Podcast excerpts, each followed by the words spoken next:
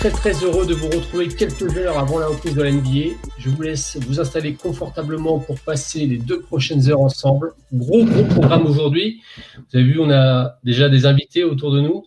Euh, lors de la première heure, on s'interrogera sur comment intégrer des prospects au monde pro et les problématiques que cela engrange. Pour ce faire, je suis entouré que de l'autre. On a le plaisir d'accueillir Jean-Christophe Pratt, coach euh, qui vient de monter en Betclic Elite avec le Paris Basketball. Bonsoir Jean-Christophe. Bonsoir à tous. Et nous avons aussi la voix ce soir d'avoir le coach de l'année en Pro B de la saison 2020-2021 avec le SQBB, Julien Maille. Bonsoir Julien. Bonsoir à tous. Enfin, il nous fallait l'œil et le vécu d'un joueur, un ancien international. Il a joué au Miami Heat, au Denver Nuggets, de nombreuses années en Italie. C'est Yakuba Diawara qui, depuis les USA, va nous rejoindre euh, pour compléter notre plateau, notre membre historique le plus connu, un, assistant coach heureux de la performance de son équipe hier et consultant draft sur Sport, Romain Leroy. Salut Romain. Euh, le plus connu, je ne sais pas non plus, enfin, c'est surtout c'est certainement pas moi, mais bonsoir, bonsoir à tous, il n'y a, pas de souci. Donc pendant la première heure, on s'intéressera à euh, comment euh, justement on peut faire intégrer ces jeunes prospects et ensuite on verra avec Alan et Pierre qui vont nous rejoindre. On parlera de quatre prospects français pour la draft 2022 que sont Ismaël Kamagaté, Mian Barbich, Hugo Besson qui a explosé l'année dernière à SQBB en provenance de l'élan Chalon et on finira par Ousmane Dieng qui, comme Hugo, et Hugo Besson, pardon, est parti rejoindre la NBL. Euh, comme d'habitude, n'hésitez pas à poser vos questions en live sur le chat. On va faire un maximum pour euh, y répondre.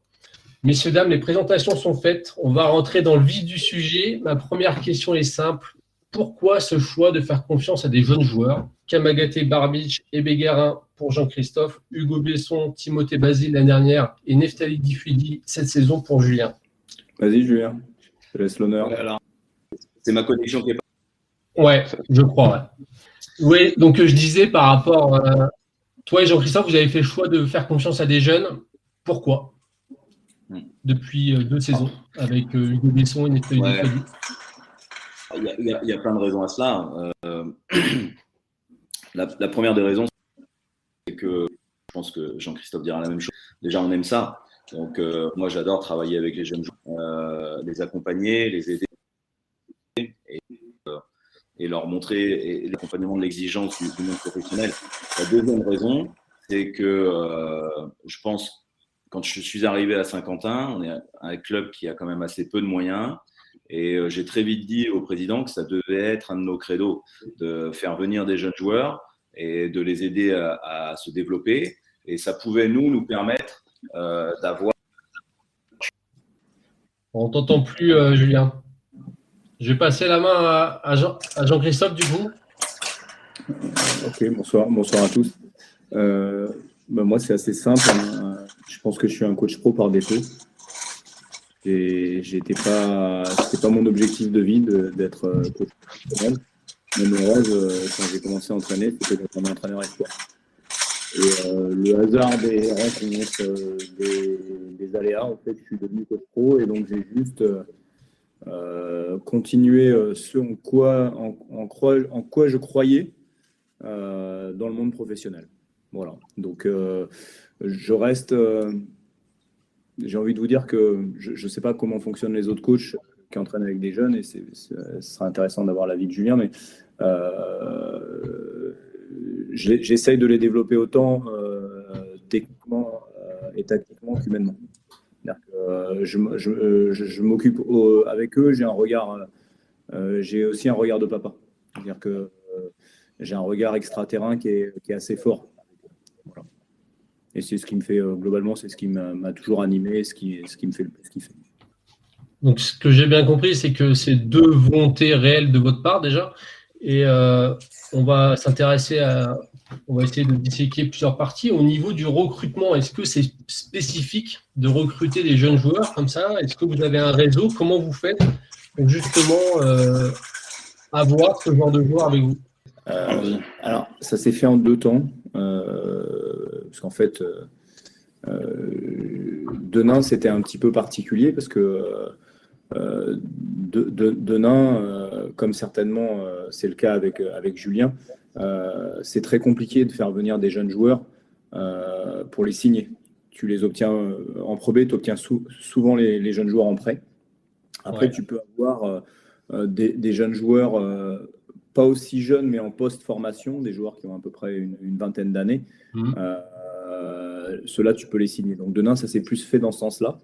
Euh, là, la chance que, que, j'ai au, Paris Basketball, c'est que j'ai réussi euh, euh, dès la première saison en attirer, en attirer quelques-uns et dès la deuxième saison à, très vite à très vite pouvoir signer Juan, Ismaël et, Milan. Et, donc du coup, bon, j'ai envie de te dire que c'est deux marchés différents. Le marché de la Pro B, en tout cas pour moi à Denain, était un marché où j'avais pas accès à, à tous les jeunes joueurs que, je souhaitais, parce qu'il faut que les clubs pro euh, acceptent de, te les prêter. Euh, là, sur, euh, depuis que je suis au Paris Basketball, c'est un petit peu différent. Et c'est pour ça que j'en ai pris des plus jeunes aussi, parce que quand j'ai pris Juan, Ismaël et Milan, ils avaient 17, 18 et 18. Hmm. Ouais, en, sachant, en sachant, si je ne me trompe pas, que quand tu es à Denain, c'est la même problématique que Julien à Saint-Quentin. Tu n'avais pas l'agrément du centre de formation et tu avais en plus par-dessus l'obligation réglementaire de faire jouer les moins de 23 en plus, du, en plus de la volonté de les faire jouer. Bien sûr, bien sûr, mais ça, c'était un truc, euh, ça m'a jamais. Euh, moi, c'était. Euh, voilà. C'est-à-dire que c'était. c'était le, Denain aurait eu un centre de formation agréé, ça serait resté comme ça. En, sachant qu'à l'époque, pour resituer pour les gens, tu as Isaiah Cordinier comme joueur, tu as Jerry Boutielé qui est passé là-bas, il y a Yakuba Diawara aussi. Ouattara, pardon. non, alors la première saison, c'est Yakuba Ouattara. C'est ça. Jerry, Boutiel, William Howard. C'est ça, William Howard. Il a fait ça, Fofana. La deuxième saison, c'est Yanis Morin mmh. et, euh, qui est avec toi et, euh, et, Isaiah. Et la troisième saison, de mémoire, c'est Antoine Wallace, euh, Warren Racine mmh. et, et, et, et, je ne sais plus. Je ne sais T'as pas, pas un des, un des Mensa? Dedans Non, non, je confonds. Et en jeune, en jeune, parce que ça ne concerne pas aussi que les, jeunes moins de 23, en jeune rookie euh, américain, j'ai eu Austin Hollins ouais. et Terry Tarpey. J'ai pris en sortie d'université. Voilà. Austin Hollins qui a fait un, beau parcours après derrière, parce qu'il était. Euh, il est arrivé jusqu'en Euroleague. Bah, il y est toujours, parce qu'il est à l'étoile rouge cette année, mais euh, honnêtement, je ne voyais pas ce. Il faut être très modeste parce que je ne pensais pas qu'Austin serait à ce niveau-là, hein, sincèrement. Et justement, euh, tu as parlé des prêts. Comment ça se passe concrètement? En fait, un club, s'il est intéressé par un jeune joueur, il fait appel à qui? À l'agent, au club, les deux? Comment ça se passe? Parce que ça, c'est un truc, c'est vrai que le grand public, on ne sait pas du tout comment ça se trame. Euh, peut-être Julien? On a récupéré Oui, excusez-moi. Là, je, pense que j'ai réglé le problème. Euh, Exactement, super. Pour le, pour le prêt, déjà, euh, bon, moi, je, trouve ça très. Je, suis exactement dans la même euh, problématique que, que, Jean-Christophe, à savoir que on va pas à Saint-Quentin récupérer les meilleurs jeunes joueurs. On essaye de se les faire prêter par les meilleurs centres de formation. Donc, et moi, j'essaye toujours d'en avoir un, peut-être deux, et en tout cas vraiment un que je me fais que j'essaye d'avoir sur un un, rôle euh, et un espace de jeu où je vais vraiment pouvoir lui donner une certaine liberté parce que, alors le prêt, euh, il faut qu'il y ait un accord effectivement des trois parties, euh, du club de Pro du représentant du joueur et du club qui va recevoir le prêt. donc la façon dont ça se passe, la plupart du temps, tout le monde est assez d'accord. très souvent, l'agent joueur est, OK parce que ça, va lui permettre, ça va permettre à son jeune joueur d'avoir du temps de jeu. Le club de, de parfois peut avoir une difficulté parce que euh, le joueur est parfois un peu limite. Euh, c'était le cas du Besson. Est-ce qu'on va le garder, pas le garder? Il est dixième, il peut avoir du temps de jeu. Je sais que tout le monde n'était pas complètement OK à dans Chalon. Et euh, voilà, là, par exemple, pour cette année, avec Neftali Diffudi et le club d'Orléans, ça, a roulé parce que tout, le monde était OK et tout le monde savait que ça pouvait être le projet adéquat pour, pour qu'il passe un cap. Donc voilà, ça se passe comme ça. Après, moi, quand j'ai un joueur en prêt, euh, ça nous oblige. Euh, parce que bon, moi, je, veux vraiment quelqu'un qui a du potentiel, euh, qui dans l'idée, c'est quand même qu'il puisse revenir derrière dans son club de proie pour y avoir du temps de jeu. Et, nous, on, vraiment, on travaille en collaboration. Évidemment, le travail avec le joueur. Je te rejoins, Jean-Christophe, sur ce que tu disais tout à l'heure sur les jeunes joueurs. On, on, les, on les accompagne pas simplement pour être des joueurs de basket, on les accompagne aussi pour devenir des hommes, parce qu'on a la plupart du temps des garçons qui débutent dans le monde professionnel, qui sont pour la première fois confrontés à toutes les problématiques que, mhm. ce que devient leur métier, et de travailler aussi avec euh, des adultes et pas simplement avec des garçons de leur âge.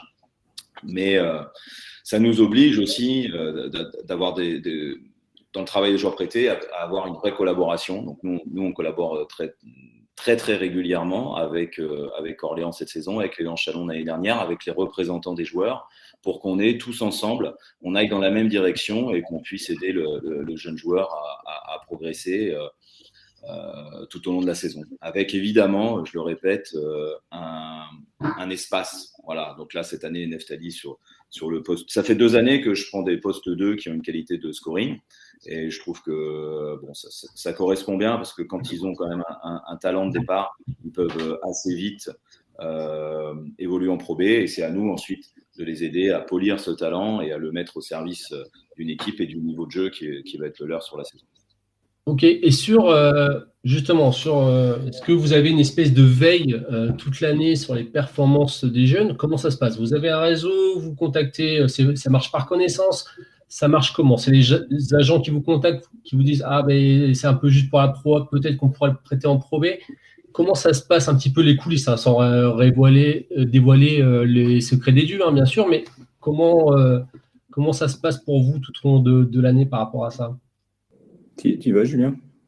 Bah, On va alterner, Jean-Christophe. Vas-y, vas-y, vas-y. Euh, ben, encore, en fait, je peux pas qu'on, je peux, je vais vous parler de Denain, mais je vais vous parler de Paris Basket parce que c'est deux choses complètement différentes. Euh, Denain, c'était, euh, c'était, oui, euh, ma connaissance du, milieu espoir, le suivi des joueurs, un petit peu aussi des agents, qui, parce que tu n'as pas le temps de, voir tout le monde. Mmh.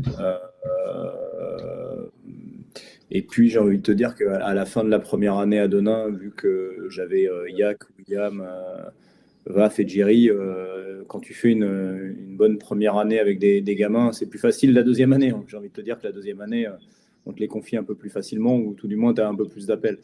Paris Basketball, c'est un peu différent parce qu'on a créé un, dès la première saison, on a créé un département scouting. Et donc, on, on scoute des joueurs euh, français, étrangers, dans le monde entier, en France et partout, de 13 à, à 33 ans. Et donc, et donc, si tu veux, j'ai vraiment des personnes. J'ai, on, a, euh, on a une cellule scouting où il y, a, euh, il y a à peu près 15 personnes dans le monde entier. Euh, c'est Noam Runman, un ancien coach professionnel qui gère cette cellule. Et, et, donc, on est sur les terrains en permanence. lui m'alerte dès qu'il voit un gamin intéressant et, et, moi, je vais, je vais souvent voir, voir le joueur jouer. Tu vois, là, on, est déjà sur les deux, la génération 2000, 2007 et 2008. D'accord de bébé. Hein.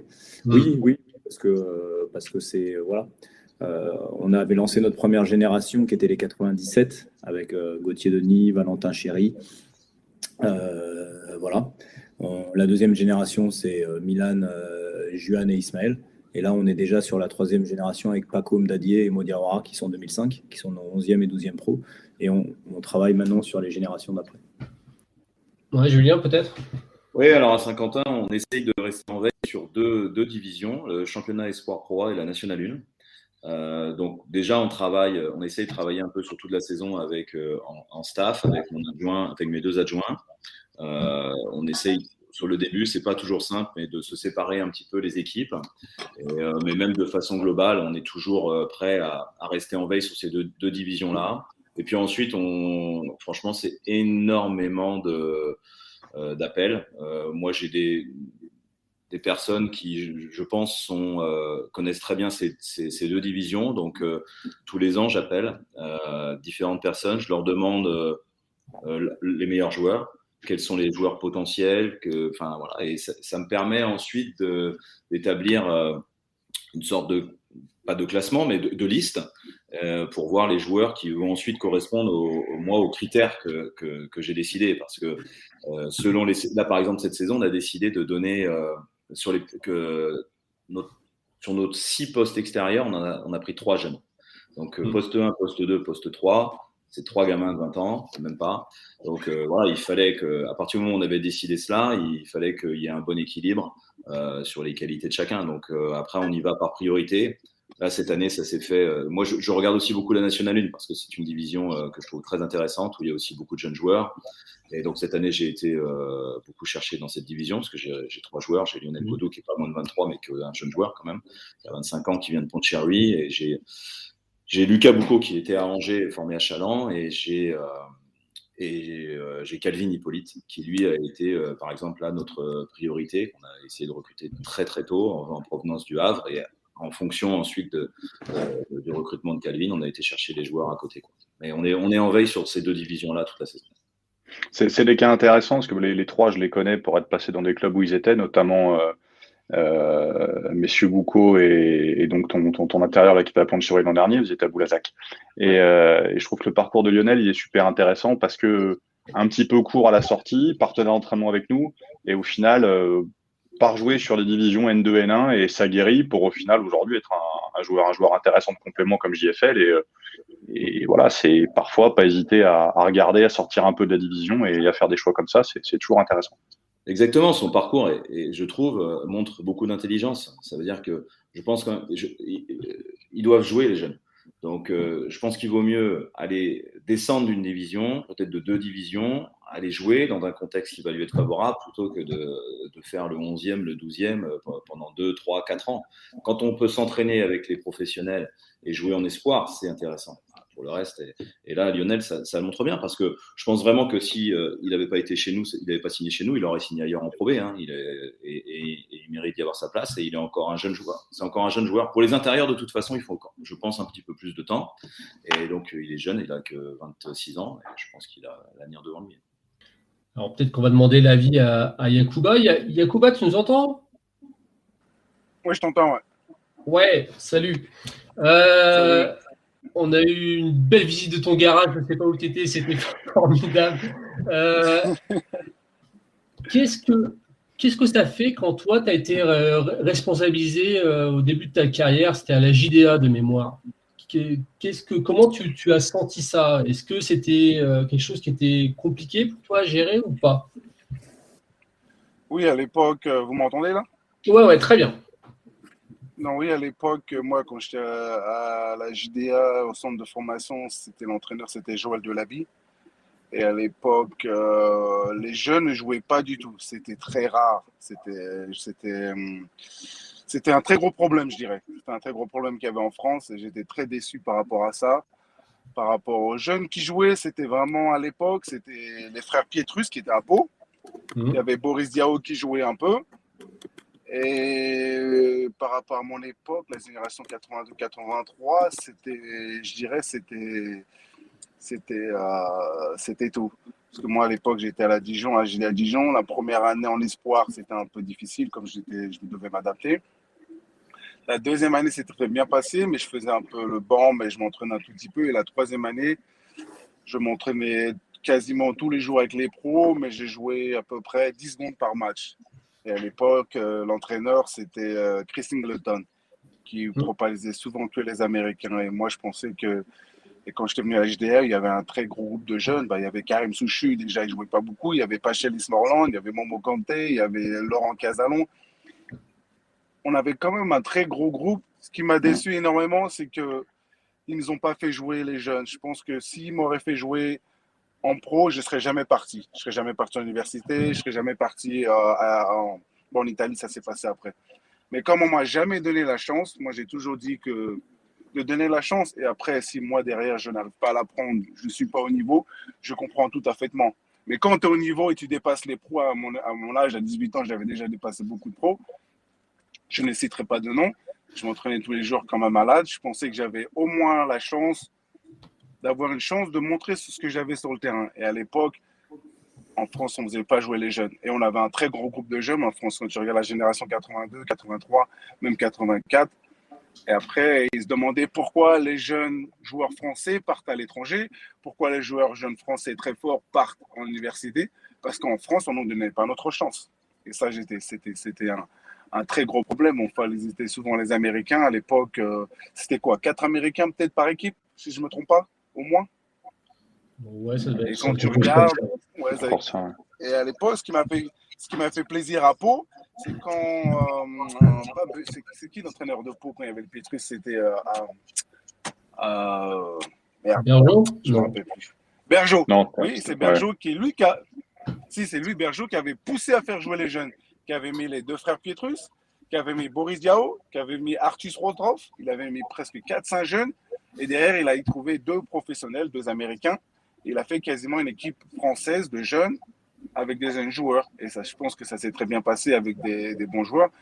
Et mon problème à la JDA, je pense qu'à la JDA, si on aurait fait ça, je pense que beaucoup de jeunes pros seraient restés en pro. Et on aurait fait, je pense qu'on aurait fait des, belles choses. Parce que quand tu regardes sur papier, Karim Souchu, joueur pro, Pachelis Morland, joueur pro, William Laure, joueur pro, Laurent Casalon, joueur pro, euh, il y avait quand même du monde. Et je pense que l'erreur qu'ils ont fait à cette époque, c'est ne pas faire donner la confiance aux jeunes et que c'était très difficile. Donc euh, moi, sur ce, sur ce projet-là, j'étais vraiment déçu pendant des années et des années. Et ça a changé un peu, je dirais, ça, ça a évolué un peu quand on est parti. Parce que beaucoup de gens me demandaient pourquoi tu restes pas? Bah, je peux pas rester en pro, je joue, 5, je joue 10 secondes par match. Donc c'est pour ça que j'ai tenté l'aventure universitaire. Et pour moi, ça s'est très bien passé. J'ai parti en université en junior collège. Je suis revenu à la JDA, dans mon club formateur. C'était Jacques Monclar à l'époque qui m'avait contacté, qui a dit que si tu avais le niveau, je suis arrivé là-bas bah, en trois mois et après je suis parti en Italie. Que je pense que si la JDA m'aurait donné ma chance en 2000, je ne serais jamais parti à l'université. Je pense que je, resterais, je serais resté à la JDA pour un bon bout de temps. Mais comme à l'époque, on ne faisait pas jouer les jeunes, donc je suis parti, euh, je suis parti tenter l'aventure ailleurs où on me respecte, où on m'a donné ma chance. Et derrière, euh, je pense que j'ai pas de regrets et, je suis très content du choix que j'ai fait. Alors justement, tu parles euh, de tes différentes expériences. on a sur ce plateau, entre guillemets, Romain, Jean-Christophe qui ont coaché à l'étranger. Est-ce que la mentalité dans les d'autres pays est différente par rapport à ça ou est-ce qu'effectivement il y a eu une évolution aussi beaucoup en France? Parce que je pense que notamment en Pro B, on voit pas mal de joueurs qui ont été prêtés cette année. Je pense à Maxime Choupa, je pense à Clément Frisch, au fils de Steve de Chicambou. Euh, quel, est votre, votre point de vue sur ça en fait finalement? Hein, On a plus d'une heure et demie. La dernière fois qu'on a parlé de ça, c'était dans une tribune à Donin, on y est resté une heure, donc euh, on a le temps. Euh, il y a plusieurs questions dans ta question. Il y a la, question de l'étranger, il y a la question de, de la probée. Euh, je pense que la probée est en train de récolter les fruits de, de tout le travail que les coachs ont fait depuis, euh, depuis, depuis 7-8 ans, de mettre des jeunes sur le terrain. et donc, du coup, je suis vraiment très content de voir le, Il y a quand même beaucoup, beaucoup de gamins maintenant, qui, beaucoup de clubs pro qui acceptent de, de prêter leurs gamins. Ça, c'est bien. Euh, et tant mieux. Euh, et c'est encore plus dur aujourd'hui de faire jouer des jeunes en Pro B que ça ne l'était sur ma première saison à Denain. Donc je vous parle de 2014-2015 parce que à l'époque, il faut se, il faut se rappeler qu'on n'avait que trois étrangers euh, en Pro B. Aujourd'hui, il y en a quatre. Et moi, si je devais militer à quelque chose, ça serait un, retour, un retour à trois, trois étrangers en Pro B parce que Très souvent, très souvent euh, sur, les trois, sur les quatre étrangers, il y en a un qui est, qui n'est pas, qui est pas toujours de, grande valeur. Et donc, du coup, ça peut permettre, euh, ça peut permettre d'avoir euh, peut-être un gamin en plus. Vous savez, quand vous avez que trois étrangers, les Français coûtent cher. Donc, en Pro B, on ne peut pas toujours les attirer. Donc, ça veut dire qu'à un moment ou à un autre, il y aura plus de, plus de jeunes sur le terrain. Voilà. C'est un peu comme l'arbitrage à trois, quoi. Comment? C'est un peu comme l'arbitrage à trois. Euh, j'ai pas compris ta, ta réponse. non, c'est le, troisième. Le troisième, on s'en rend souvent compte sur les compétitions internationales. Le troisième, euh, le troisième arbitre du trio est pas toujours. Hein, j'ai bien, compris. Je, suis d'accord avec toi. Joker. Euh, sur l'étranger, écoute, alors c'est compliqué d'en parler pour moi parce que moi je suis parti avec Herman qui avait mhm. vraiment cette fibre de développer des jeunes et, et la chance que j'ai eue quand j'étais avec Herman euh, c'est qu'Herman m'a toujours dit un truc que je garde en tête, c'est qu'à partir du moment où tu, euh, où tu lances l'entraînement, euh, tu n'en as rien à foutre de savoir quel âge ont tes joueurs, tu n'en as rien à foutre de savoir quelle est leur couleur de peau, tu n'en as rien à foutre de savoir combien ils gagnent. tu t'occupes que et tu es trop con si, si, les meilleurs jouent pas. Après, c'est pas aussi simple que ça. Et la grosse difficulté aujourd'hui, c'est qu'un pro, il est là pour peut-être une année, pour faire des stats, pour son contrat de l'année d'après. Et quand il voit un jeune joueur avoir du temps de jeu, parfois ça peut lui poser problème. Donc je pense que c'est ça souvent qu'il faut manager. Voilà. donc manager les égaux par rapport à l'âge, ça c'est quelque chose qui existe toujours en fait. C'est-à-dire que par rapport à un, potentiel temps de jeu, c'est toujours pareil. faut... Mmh.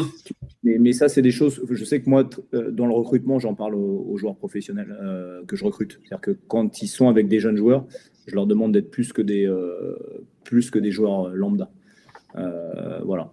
Et la chance que j'ai aujourd'hui, j'ai envie de vous dire, c'est que sur les joueurs qui ont un petit peu d'expérience et qui accompagnent mes jeunes joueurs, on les signe sur des années, sur plusieurs années. Donc du coup, ça leur enlève le stress d'éventuellement avoir à faire des stats pour la, saison d'après. Mais ce qui n'était pas le cas à Denain à l'époque.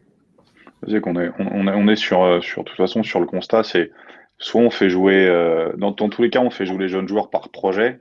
Soit c'est le projet de coach au départ qui initie ça, soit c'est un projet de club parce que pour des raisons aussi économiques à terme, c'est peut-être quelque chose de rentable, soit parce que c'est moins cher, soit parce que dans le cas d'une draft, on peut, on peut récupérer, on peut récupérer quelque chose aussi en contrepartie. Mais dans tous les cas, il faut qu'il y ait une volonté, un projet de club. Signer des joueurs sur plusieurs saisons comme vous faites, euh, c'est du projet de club aujourd'hui. Ce qui manque un petit peu, je trouve, mais c'est mon avis perso, euh, c'est que très souvent, les dirigeants, ils voient sur des cycles 6, 8 mois, un an, pas au-delà de ça.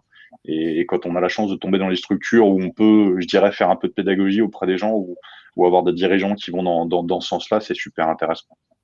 Parce que ça permet de construire, justement.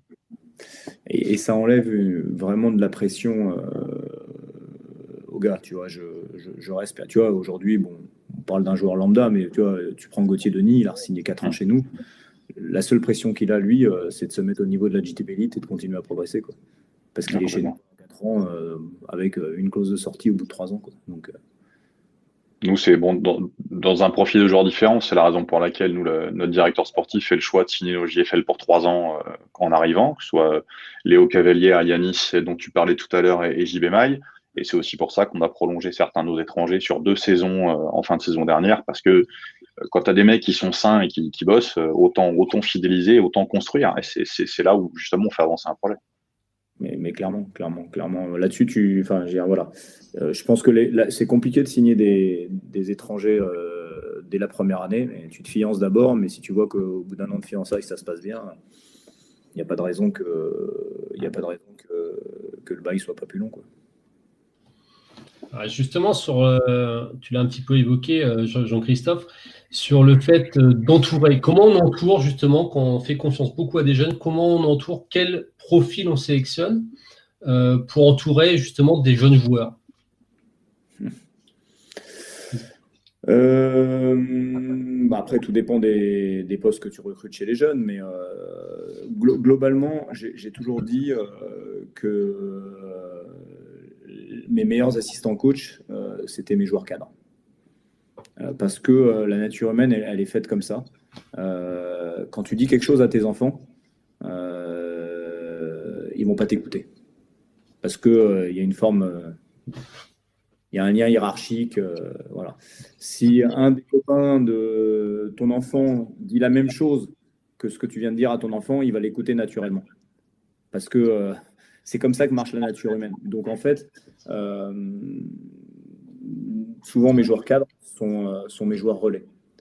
Souvent mes joueurs cadres sont mes joueurs relais. Et donc du coup, euh, ils renforcent le message euh, que j'essaye de faire passer avec certains jeunes joueurs. Parfois, ça prend du temps, et donc derrière, il y a tout un travail. Vous savez, il, se passe des choses dans un vestiaire.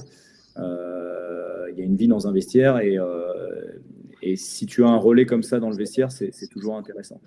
De la même façon que beaucoup du travail individuel qui est réalisé est souvent un travail individuel qui est réalisé euh, avec un jeune joueur et aussi un, joueur expérimenté. Et pas uniquement qu'entre jeunes joueurs. Donc je, crois beaucoup à ça. Euh, après, euh, c'est pas toujours simple de trouver ces joueurs-là. C'est pour ça que j'essaye de les bâtir au Paris Basketball. C'est-à-dire qu'en fait, tu vois, un joueur comme Dustin Sliva, qui est arrivé chez nous comme rookie, aujourd'hui, après trois ans chez nous, il est passé dans une bulle un petit peu plus haute. C'est la façon dont je construis mes équipes. Euh, et, donc, du coup, euh, lui, euh, il devient un relais important pour moi parce qu'il est passé par ces étapes-là. C'est marrant parce que tu vois, de, la première saison, je l'ai dit, j'ai été, été, vraiment extrême. C'est un des joueurs, depuis que je suis coach, avec lequel j'ai été le plus difficile. C'était un cheval sauvage qui courait dans tous les sens, timing, spacing, il comprenait rien du tout, il courait. Et, donc, quand on voit au bout de trois ans la relation qu'on a bâtie, euh, tu vois, aujourd'hui, Dustin, euh, il y a un regard, il y a, un truc, il a compris, c'est les choses. il fait toujours plein des conneries, mais tu vois. Et donc, il est passé à travers cette. Euh, il, est, passé à travers ce que, ce que vivent aujourd'hui Paco Mdadier et Modiawara. Et c'est marrant parce que c'est des gamins de 16 ans là qui sont avec nous. Et, c'est souvent Dustin qui va les voir. Donc, tu vois, il, y, a, un relais, il y a un relais fort là-dessus. Voilà. Je crois beaucoup en ça. Euh, pour l'accompagnement euh, des jeunes joueurs. Julien, est-ce que ça se passe pareil au SQBB Avec par exemple, je sais pas, avec un Benoît Gillet euh?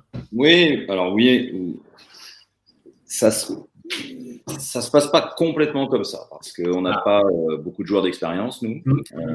et après, bah, Benoît, qui, lui, est très intéressant en tant que leader par l'exemple. JC l'a eu d'ailleurs aussi à, à, Denain, il me semble mais euh, pas très vocal. Par contre, l'idée, c'est quand on prend les jeunes joueurs, euh, enfin, d'ailleurs, moi, c'est l'idée globale de, de, toute la construction d'équipe, c'est d'avoir, de, de, jamais avoir de joueurs qui soient exactement dans le même rôle et dans la même façon de jouer. Donc euh, là, par exemple, tu vois, l'année dernière, Hugo, à côté de, de, Benoît, ça fitait plutôt bien parce que mmh. la création de l'un permettait le tir de l'autre. Et euh, quand on a un joueur comme Hugo qui prend la place et qui a besoin d'avoir le ballon pour s'exprimer, Benoît, lui, peut jouer 35 minutes, tirer deux fois, c'est pas son problème. Il va faire d'autres choses, il va amener d'autres choses à l'équipe. Par contre, pour tout ce qui est le travail individuel euh, et euh, l'accompagnement du, jeune joueur, euh, là, je m'appuie sur mon staff. On est trois et on travaille vraiment ensemble pour que le jeune joueur soit le mieux accompagné possible. Et dans le management aussi, c'est important parce que j'ai besoin d'avoir des, des, membres de mon staff qui me donnent les informations qu'il faut. Euh, qui passe aussi euh, derrière parce que euh, la, saison n'est pas un long fleuve tranquille et parfois il peut y avoir des moments où euh, le coach est dur avec les joueurs et ce sont eux, moi, qui me passent davantage les informations. Cette année, j'ai récupéré un joueur qui s'appelle Yernan Zamora qui entre lui vraiment très très bien par contre dans cette case et on va pouvoir l'utiliser davantage dans le dans dans l'aide et euh, dans euh, l'entourage des, jeunes joueurs. Et il, le commence déjà euh, très bien. Et c'est vrai que c'est précieux. C'est précieux pour un coach parce que ce sont vraiment des garçons qui ont déjà l'expérience du haut niveau et qui savent que ce qu'on dit aux joueurs c'est bon pour eux. Donc ils sont capables de relayer le message et c'est fondamental. Je pense que ça a une part très importante dans le fait que euh, que les jeunes progressent ou non durant la, durant la saison. Parce que c'est comme disait euh, Jean-Christophe tout à l'heure, il, il, faut que d'autres que nous puissent euh, passer le message. Est-ce que Yakuba, tu as déjà fait ce rôle-là, un peu du grand frère, pour accueillir les, les jeunes dans ta carrière, hein, sur la fin de ta carrière Est-ce que c'est quelque chose qu'on t'a demandé de faire explicitement? Je l'avais fait un peu à Gravelines avec euh, Souliman Diakité, Ousmane Kamara, avec euh, il y avait William Howard, on avait il y avait un grand groupe de jeunes au BCM. Euh, c'est marrant ce, ce, message-là, j'ai fait beaucoup plus en Italie qu'en France. En Italie, je dirais vraiment les les jeunes vraiment me demandaient des conseils, ils venaient à l'entraînement, on t'entend un peu loin là. On t'entend un petit peu loin. Tu m'entends là ou pas? C'est mieux ou pas Non plus, mais vas-y, continue. Ouais. Euh, comme, comme je dit, je l'avais fait un peu au BCM, comme euh, j'ai pas ah, joué beaucoup en France. Euh, à Limoges, euh, un peu avec Macho Wojcinski, c'était le plus jeune de notre équipe. Mais je dirais que je l'ai fait plus en Italie qu'en France, parce qu'en Italie, vraiment, les gens me demandaient beaucoup plus de conseils. Comment ça s'est passé en Amérique, comment ça se fait, t'es passé en junior collège, comment ça se fait en, en université? Vraiment, en Italie, j'avais la porte était vraiment plus ouverte. Les entraîneurs, vraiment, les entraîneurs cadets, espoir, me laissaient carrément, des fois, venir m'entraîner. Je m'entraînais avec eux carrément de temps en temps, que moi, je, mmh. je avec eux parce que j'avais une voix comme je disais, moi, je suis un, grand, un grand entraînement. J'aime travailler, j'aime progresser, j'aime travailler dans les choses que j'ai besoin de progresser. J'aime rajouter des choses à mon jeu, j'aime observer, j'aime regarder. Donc, euh, l'entraîneur italien, c'est avec coup, de leur donner aussi aux jeunes, leur donner l'expérience. C'est pas souvent que tu vois un, joueur NBA, un joueur pro qui vient s'entraîner en cadet, en espoir. Je faisais quand même les deux quand même. Hein. Je venais avant, je m'entraînais avec les cadets, je, venais je m'entraînais avec les espoirs, et derrière, je faisais l'entraînement des pros. Tu dormais au gymnase, non? J'avais. Ma chambre. Non, parce que moi, comme j'ai dit, j'ai pas eu l'honneur d'avoir un pro qui fasse ça pour moi. Et moi, derrière, d'avoir cette opportunité de donner ça aux jeunes, vraiment, ça m'a, ça m'a attiré, ça m'a vraiment chaud au cœur de vraiment leur donner des choses que, que moi, j'ai jamais eu en fait. Si je pouvais les aider dans un concept, hey, regardez un joueur, un pro qui va s'entraîner avec les cadets, qui va s'entraîner avec les sports, je vais des conseils, je vais avoir, je vais avoir les matchs cadets, je vais avoir les matchs espoirs. J'aime bien me, euh, j'aime bien m'intégrer, leur donner, leur, donner satisfaction. Et derrière, ils me regardent et j'essaie de, j'essaie de leur donner de, mon max possible. Et sur ça, vraiment, je prends beaucoup d'honneur avec ça. Je pense que les professionnels devraient plus aider les jeunes, surtout la nouvelle génération, qui ont vraiment besoin de, vraiment besoin de ça, d'avoir les, anciens joueurs pro, les anciens joueurs professionnels, leur apporter des choses que eux, ils, arrivent à le faire. Au moins que tu as des, des joueurs qui disent, bro, j'ai du mal à m'entraîner, moi, je suis passé par là. Donc, comme ça, une heure avant l'entraînement, essayer de rester un peu plus longtemps, essayer de travailler sur, euh, sur la nutrition, sur ton stretch, plus de choses que je professionnel donne sur cette génération. Et ça, je dirais, je l'ai souvent donné en Italie et là, ce que je fais maintenant aux États-Unis. Ok. J'aimerais qu'on aborde maintenant le point un petit peu, euh, messieurs, euh, sur les demandes des joueurs par rapport à leurs axes de progression et d'entraînement. Euh, est-ce que quelquefois vous êtes un petit peu en conflit sur les choses qu'il faut travailler ou non Pas du tout? Bien, bien. Euh, bien sûr que oui. Encore heureux. Ce serait trop facile sinon. Évidemment. Euh, bon, moi, je me sers beaucoup de la vidéo individuellement pour, la vidéo, elle m'en parle. Hein. parce que le joueur peut voir des choses pendant le match, sentir des choses, avoir un feeling, voir une situation. Et puis bon, sur la vidéo, euh, quand on fait l'arrêt sur image ou même quand on voit la, situation en live, euh, bah, ça ment pas. Et là, ça peut nous permettre de travailler d'autres choses. On n'est pas toujours en accord. L'année dernière, on a eu un vrai sujet avec Hugo sur, euh, par exemple, sur l'utilisation du, du, du, flotteur. parce que, bon, tout à l'heure, quand on en parlera, il a un bras à très longue distance, il a un bras à longue distance, il a une capacité à finir près du cercle, mais dans cet espace-là, euh, entre les deux, euh, moi j'avais le sentiment qu'il pouvait vraiment progresser et euh, voilà, ça a été un sujet pour nous ça. Donc on l'a bossé. Après, je pense vraiment que si le joueur, de façon plus globale, on est là pour accompagner les garçons. Nous, on ne les forme pas. Euh, c'est leur talent, c'est leur capacité de travailler. Il faut être hyper humble hein, par rapport à ça. Donc, on les accompagne, on leur donne des conseils, ils les prennent, ils les prennent pas. Mais, euh, et on essaye aussi et surtout de, leur apprendre la rigueur du haut niveau et à devenir des, des hommes. Mais euh, si le joueur, il a pas, il croit pas en la consigne, s'il ne croit pas entre ce que envie de lui faire travailler, il ne le fera pas. Donc on n'est pas toujours en accord. Voilà. Après, je me bats pour essayer euh, d'avoir les meilleurs arguments possibles pour que ça fonctionne. Il y a des choses sur lesquelles euh, je suis intransigeant et d'autres sur lesquelles je suis moins. Tu vois, sur le flotteur, bon, on y a été. J'ai bien senti que, bon là, je vais regarder le championnat australien cette saison pour voir si ça passe. Mais bon, euh, il n'en a pas eu tant besoin de ça finalement la saison passée. Il y a d'autres, aspects du jeu sur lesquels, par contre, là, ce sont pour moi des choses qui sont complètement obligatoires pour aller vers le haut niveau. Euh, donc euh, voilà, il peut y avoir différents exemples. Et là, il faut que le joueur, si le joueur voit qu'il a une difficulté à passer un cap sur un certain, comme le dribble sous pression, voilà, des, des, des close-out défensifs, n'importe quoi. Là, je pense qu'après, ça peut être utile et enfin, on peut réussir à argumenter pour, pour réussir à le faire progresser. Quoi. Mais oui, oui, il y a toujours des sujets qui sont ou sur lesquels on n'est pas d'accord. C'est normal, c'est normal. Et puis ça fait partie de la formation. Nous, on, a une vision de, ce qu'on veut faire du joueur et lui va avoir une vision différente. C'est logique. Il faut trouver, euh, il, faut, il faut réussir à, moi j'appelle ça, euh, à co-construire. Il faut qu'on arrive à construire quelque chose ensemble pour qu'il euh, puisse progresser, aider l'équipe également, parce que ça c'est aussi un sujet. Hein.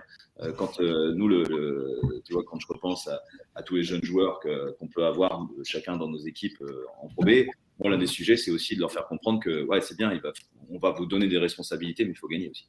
Et vous êtes maintenant dans une équipe professionnelle et c'est plus en espoir ou euh, en N1 ou au centre fédéral ou euh, en N1 si ça compte, mais au centre fédéral ça compte pas ou euh, bah voilà victoire défaite c'est pas si grave. Non non là c'est il faut comprendre que ce que vous faites a des répercussions sur, sur le score. Sur le score et sur le métier des gens aussi, que ce soit les, coéquipiers ou les coachs. Hein. les commerciaux, enfin, tu peux, tu peux faire toute la, toute la galerie derrière. Bien sûr. Tu vois, ça a été, nous, l'année dernière, on a commencé par deux défaites de très peu.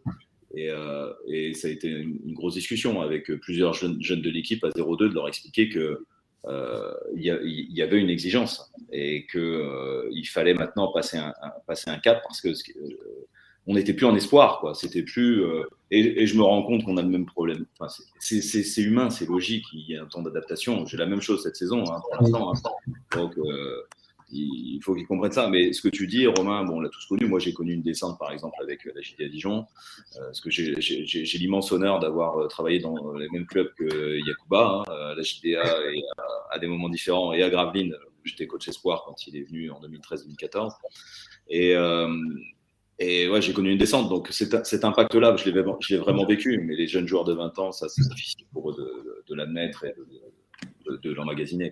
Ils ne sont pas conscients des conséquences. Sur Christophe, un petit peu le même constat ou pas du tout? À Paris euh, Sur la façon de travailler, écoute, nous, euh, moi, Paris m'a permis de mettre, euh, de, de, mettre en place tout ce que je ne pouvais pas mettre en place à Denain, parce qu'à Denain, on était deux. Hein. Euh, il y avait le coach et l'assistant. Et l'assistant, il gérait les déplacements, il faisait la préparation physique, il faisait les straps. Enfin, il faisait tout. Quoi. Donc, euh, mais ce qui est souvent le quotidien d'un club de Pro B. Hein. Mm. Euh, malheureusement, donc j'ai un grand staff. J'ai 13 personnes dans le staff. Et donc, du coup, j'ai pu vraiment créer une cellule de, de, skill development. Donc, ce que je faisais à Denain, maintenant, je le, je le manage. Et donc, en fait, euh, ce qu'on fait, nous, dès qu'on prend un jeune joueur, euh, on l'a fait dès la première saison avec euh, Valentin, Gauthier, on l'a fait avec Juan, Milan, Ismaël et, là avec Paco, Mo. Dès qu'on prend des jeunes joueurs, on fait des screenings de, nos jeunes joueurs. d'un point de vue prépa physique. Donc en fait, on a, on a créé des tests. On a créé, on crée des tests. donc, on prend une photo des joueurs en fin de saison. Et tous les... cette photo nous permet d'établir un, un, travail individuel de préparation physique. Et six mois après, on fait un screening avec euh, tout le travail qui a été fait pour voir euh, les évolutions, les axes de travail qu'on a fixés. Et on fait la même chose au niveau basket. On fait la même chose au niveau basket. Euh, et donc là, là, vous voyez, on a, on a Ismaël, Milan, euh, Juan, Kyle Alman, euh, qui, a 23 ans, euh, Paco Dadier et Modiawara.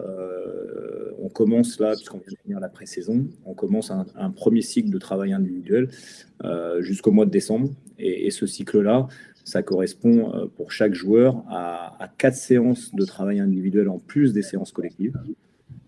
donc globalement, du lundi au vendredi, ils ont quatre séances en plus d'une heure et en plus 45 euh, minutes euh, de musculation tous les jours, en plus des séances avec l'équipe. Donc euh, ça fait une grosse charge de travail, mais voilà, c'est comme ça qu'on arrive à, c'est comme ça qu'on arrive à, en tout cas faire progresser nos joueurs. pour prendre un exemple concret, Ismaël, la première saison, je lui ai appris à faire deux choses. Je lui ai appris à contrer, et euh, je lui ai appris euh, à jouer le rebond offensif. Les techniques de comment on joue le rebond offensif. Voilà, il y a quatre techniques pour, pour prendre des positions, pour verrouiller les positions, des techniques de bras, des techniques de spin, etc. J'ai appris que ça, Ismaël. Et je lui ai dit, si tu fais ça, tu verras que déjà, euh, tu vas pouvoir jouer. Et on a fait tout un travail au niveau du haut du corps. La deuxième saison, on a continué ce travail au niveau du corps, on a rajouté des choses. Alors après, il y a tout le travail très collectif, euh, les vidéos, les machins. Et, euh, cette saison, à l'intersaison, on a rajouté tout un travail au niveau du bas du corps. Et, en fait, on y va étape par étape. souvent, je pense que l'erreur que l'on peut faire, c'est de, vouloir euh, toucher un petit peu à tout. Et au final, on, fait un petit peu de moyens partout. moi, je préfère séquencer le travail. Quand j'ai un jeune joueur, je sais que je l'ai pour trois ans. Je préfère séquencer le travail et me dire tiens, là, je vais, je vais, ce qui va faire qu'il va pouvoir être sur le terrain, c'est ça. Et donc, du coup, je vais là-dedans. et après, une fois qu'on a stabilisé un truc, on part sur le truc d'après. Voilà, voilà comment on travaille en tout cas, en tout cas au Paris Basketball. J'ai deux petites questions rapides euh, qui rien à voir l'une avec l'autre, mais la, première, je vous la pose à tous les deux. Sur le travail indiv et sur la programmation, plutôt point fort ou plutôt point faible dans l'approche? Il y a toujours deux écoles par rapport à ça. Vous, vous axeriez le travail sur quoi sur vos jeunes joueurs globalement? C'est une, une, bonne question. Je pars sur, les, sur, les, sur les points forts en priorité. Euh, euh, je, pense que si vraiment le garçon développe une forte qualité, euh, il peut aller vraiment à très haut niveau. Euh, et en travail quand même secondaire, euh, on est quand même sur des choses parce que parfois il y a vraiment des points faibles qui sont trop faibles pour évoluer à haut niveau, donc qui vont être spécifiques notamment à la position du joueur. Mais on est vraiment dans l'idée de, vouloir progresser sur on, a une base sur les joueurs, tu vois, sur un type de joueur. Là, par exemple, cette année, on a un, meneur de jeu, euh, Lucas Boucault, qui est, qui est pas très shooter, euh, on peut pas dire, mais par contre, qui a vraiment des qualités de vitesse, d'agressivité. Bah, tu vois, on est là-dessus, quoi. On va essayer. Évidemment, on le fait shooter beaucoup parce qu'il il faut qu'il progresse sur cet aspect-là, parce que s'il a pas ça, ça sera difficile de passer le cap. Mais par contre, on est beaucoup plus sur euh, développer. Euh, ce qui fait de bien. Moi, je, moi, je, je, pars de plus dans cette idée-là, en tout cas. Euh, je partage. Je partage. Euh, je pense que plus tu es fort sur ton point fort, euh, plus tu vas avoir de l'énergie à investir sur tes points de progrès. Alors moi, je parle jamais de points faibles avec les joueurs. C'est de la sémantique, mais je parle de points de progrès. non, mais c'est dans le mot faible, il y a une connotation, je trouve, très négative. Oui, mais tu as raison, as raison. et donc, donc oui, oui, oui, je pense que pour qu'un jeune joueur puisse évoluer, euh, il faut le renforcer sur son point fort. Et après, il aura plein d'énergie à investir sur, sur justement ses euh, axes de développement. En tout cas, c'est, je partage là-dessus. ma, deuxième question qui est liée à ça, parce que je, vous la pose, euh, vous y répondez dans, dans, la mesure où vous pouvez répondre, hein, bien sûr, parce que j'ai, déjà vu ça arriver dans certains clubs par le, par le passé plus ou moins récent avec certains, certains jeunes joueurs dans quelle mesure il faut aussi tenir compte de, l'exigence de, l'entourage et des agents dans la programmation de certaines choses par rapport au développement des joueurs Est-ce que c'est quelque chose auquel vous avez déjà été confronté Et comment est-ce que vous le gérez, vous, coach? C'est une question de d'entraîneur entraîneur sur ça, savoir comment vous gérez cet aspect-là et dans quelle limite ça peut ou pas être un facteur limitant ça peut être un facteur limitant. Après, euh, moi, je, pars du principe que moi, je joue la transparence euh, dès le départ. Euh, ça veut dire que sur le recrutement, on a vraiment une grande collaboration et une vraie discussion sur ce qu'on veut faire ensemble. Et, ça passe évidemment avec, euh, avec le représentant du joueur. On peut pas faire sans. Euh, aujourd'hui, ils sont partie intégrante des projets, des, projets de carrière. Et, et, ce qu'il faut dès le départ, c'est savoir ce qu'on veut faire ensemble. Et surtout qu'il n'y ait pas d'erreur. Et, mm. et moi, déjà là, il y, y, y a, des projets que j'ai pas fait parce que je je, je, je, voulais pas aller dans la même direction. Le, le, le joueur ou son représentant ne voulait pas la même chose. Voilà. Après, euh, durant la saison, bon, euh, quand on a, moi, je, je collabore, mais assez peu. Euh, ça veut dire que on rend parfois euh, des comptes, quelques coups de fil. Euh, mais euh, je veux pas, en fait, euh, moi, trop. Je veux pas appeler pour me plaindre, ça va pas. Pour pas non plus qu'on vienne m'appeler pour me dire, ouais, mais ça va pas. Hmm. Par contre, on fait des points réguliers, que ça se passe bien ou que ça se passe pas bien, puisque de toute façon, moi, je considère qu'ils font partie de la, du projet. Après, c'est chacun son rôle. Et quand ça c'est bien expliqué, qu'on a des gens intelligents, ça se passe bien. Ça se passe bien. C'est chacun, c'est chacun son rôle. Le jeune joueur, il a aussi besoin d'avoir des conseils extérieurs. Il a besoin d'avoir euh, un, représentant, un agent. Euh, moi, à partir, du, à partir du moment où ça reste euh, dans le, voilà, tu, tu, tu, tu aides ton joueur dans sa carrière. tu viens voir les matchs parfois. On en, on en parle ensemble. Et par contre, après, euh, sur tout ce qui est des aspects euh, techniques de terrain, euh, c'est entre le joueur et le coach que ça se passe. Quoi. Et d'ailleurs, là-dessus, on n'a pas de discussion. voilà, on est davantage, moi avec l'agent du joueur, je suis davantage sur le comportement, l'éthique de travail, les attitudes. Après, le temps de jeu, moi, je, tu vois, par exemple, ce qui me fait ne pas aller dans des projets parfois, c'est quand un agent me dit, eh ben, il faut qu'il joue 25 minutes. Hmm.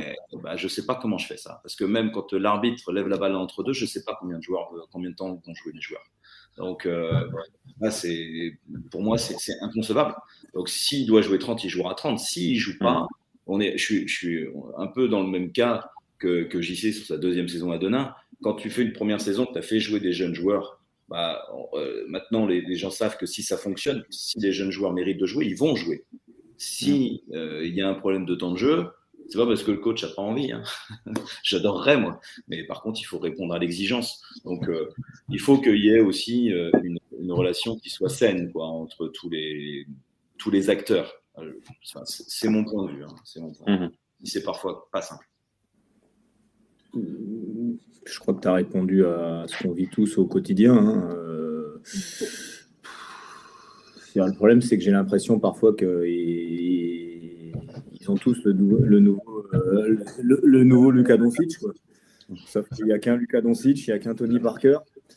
Donc euh, c'est de la pédagogie, il faut l'expliquer calmement aux agents, il faut expliquer que euh, parfois jouer que 15 minutes c'est déjà pas mal, tu vois.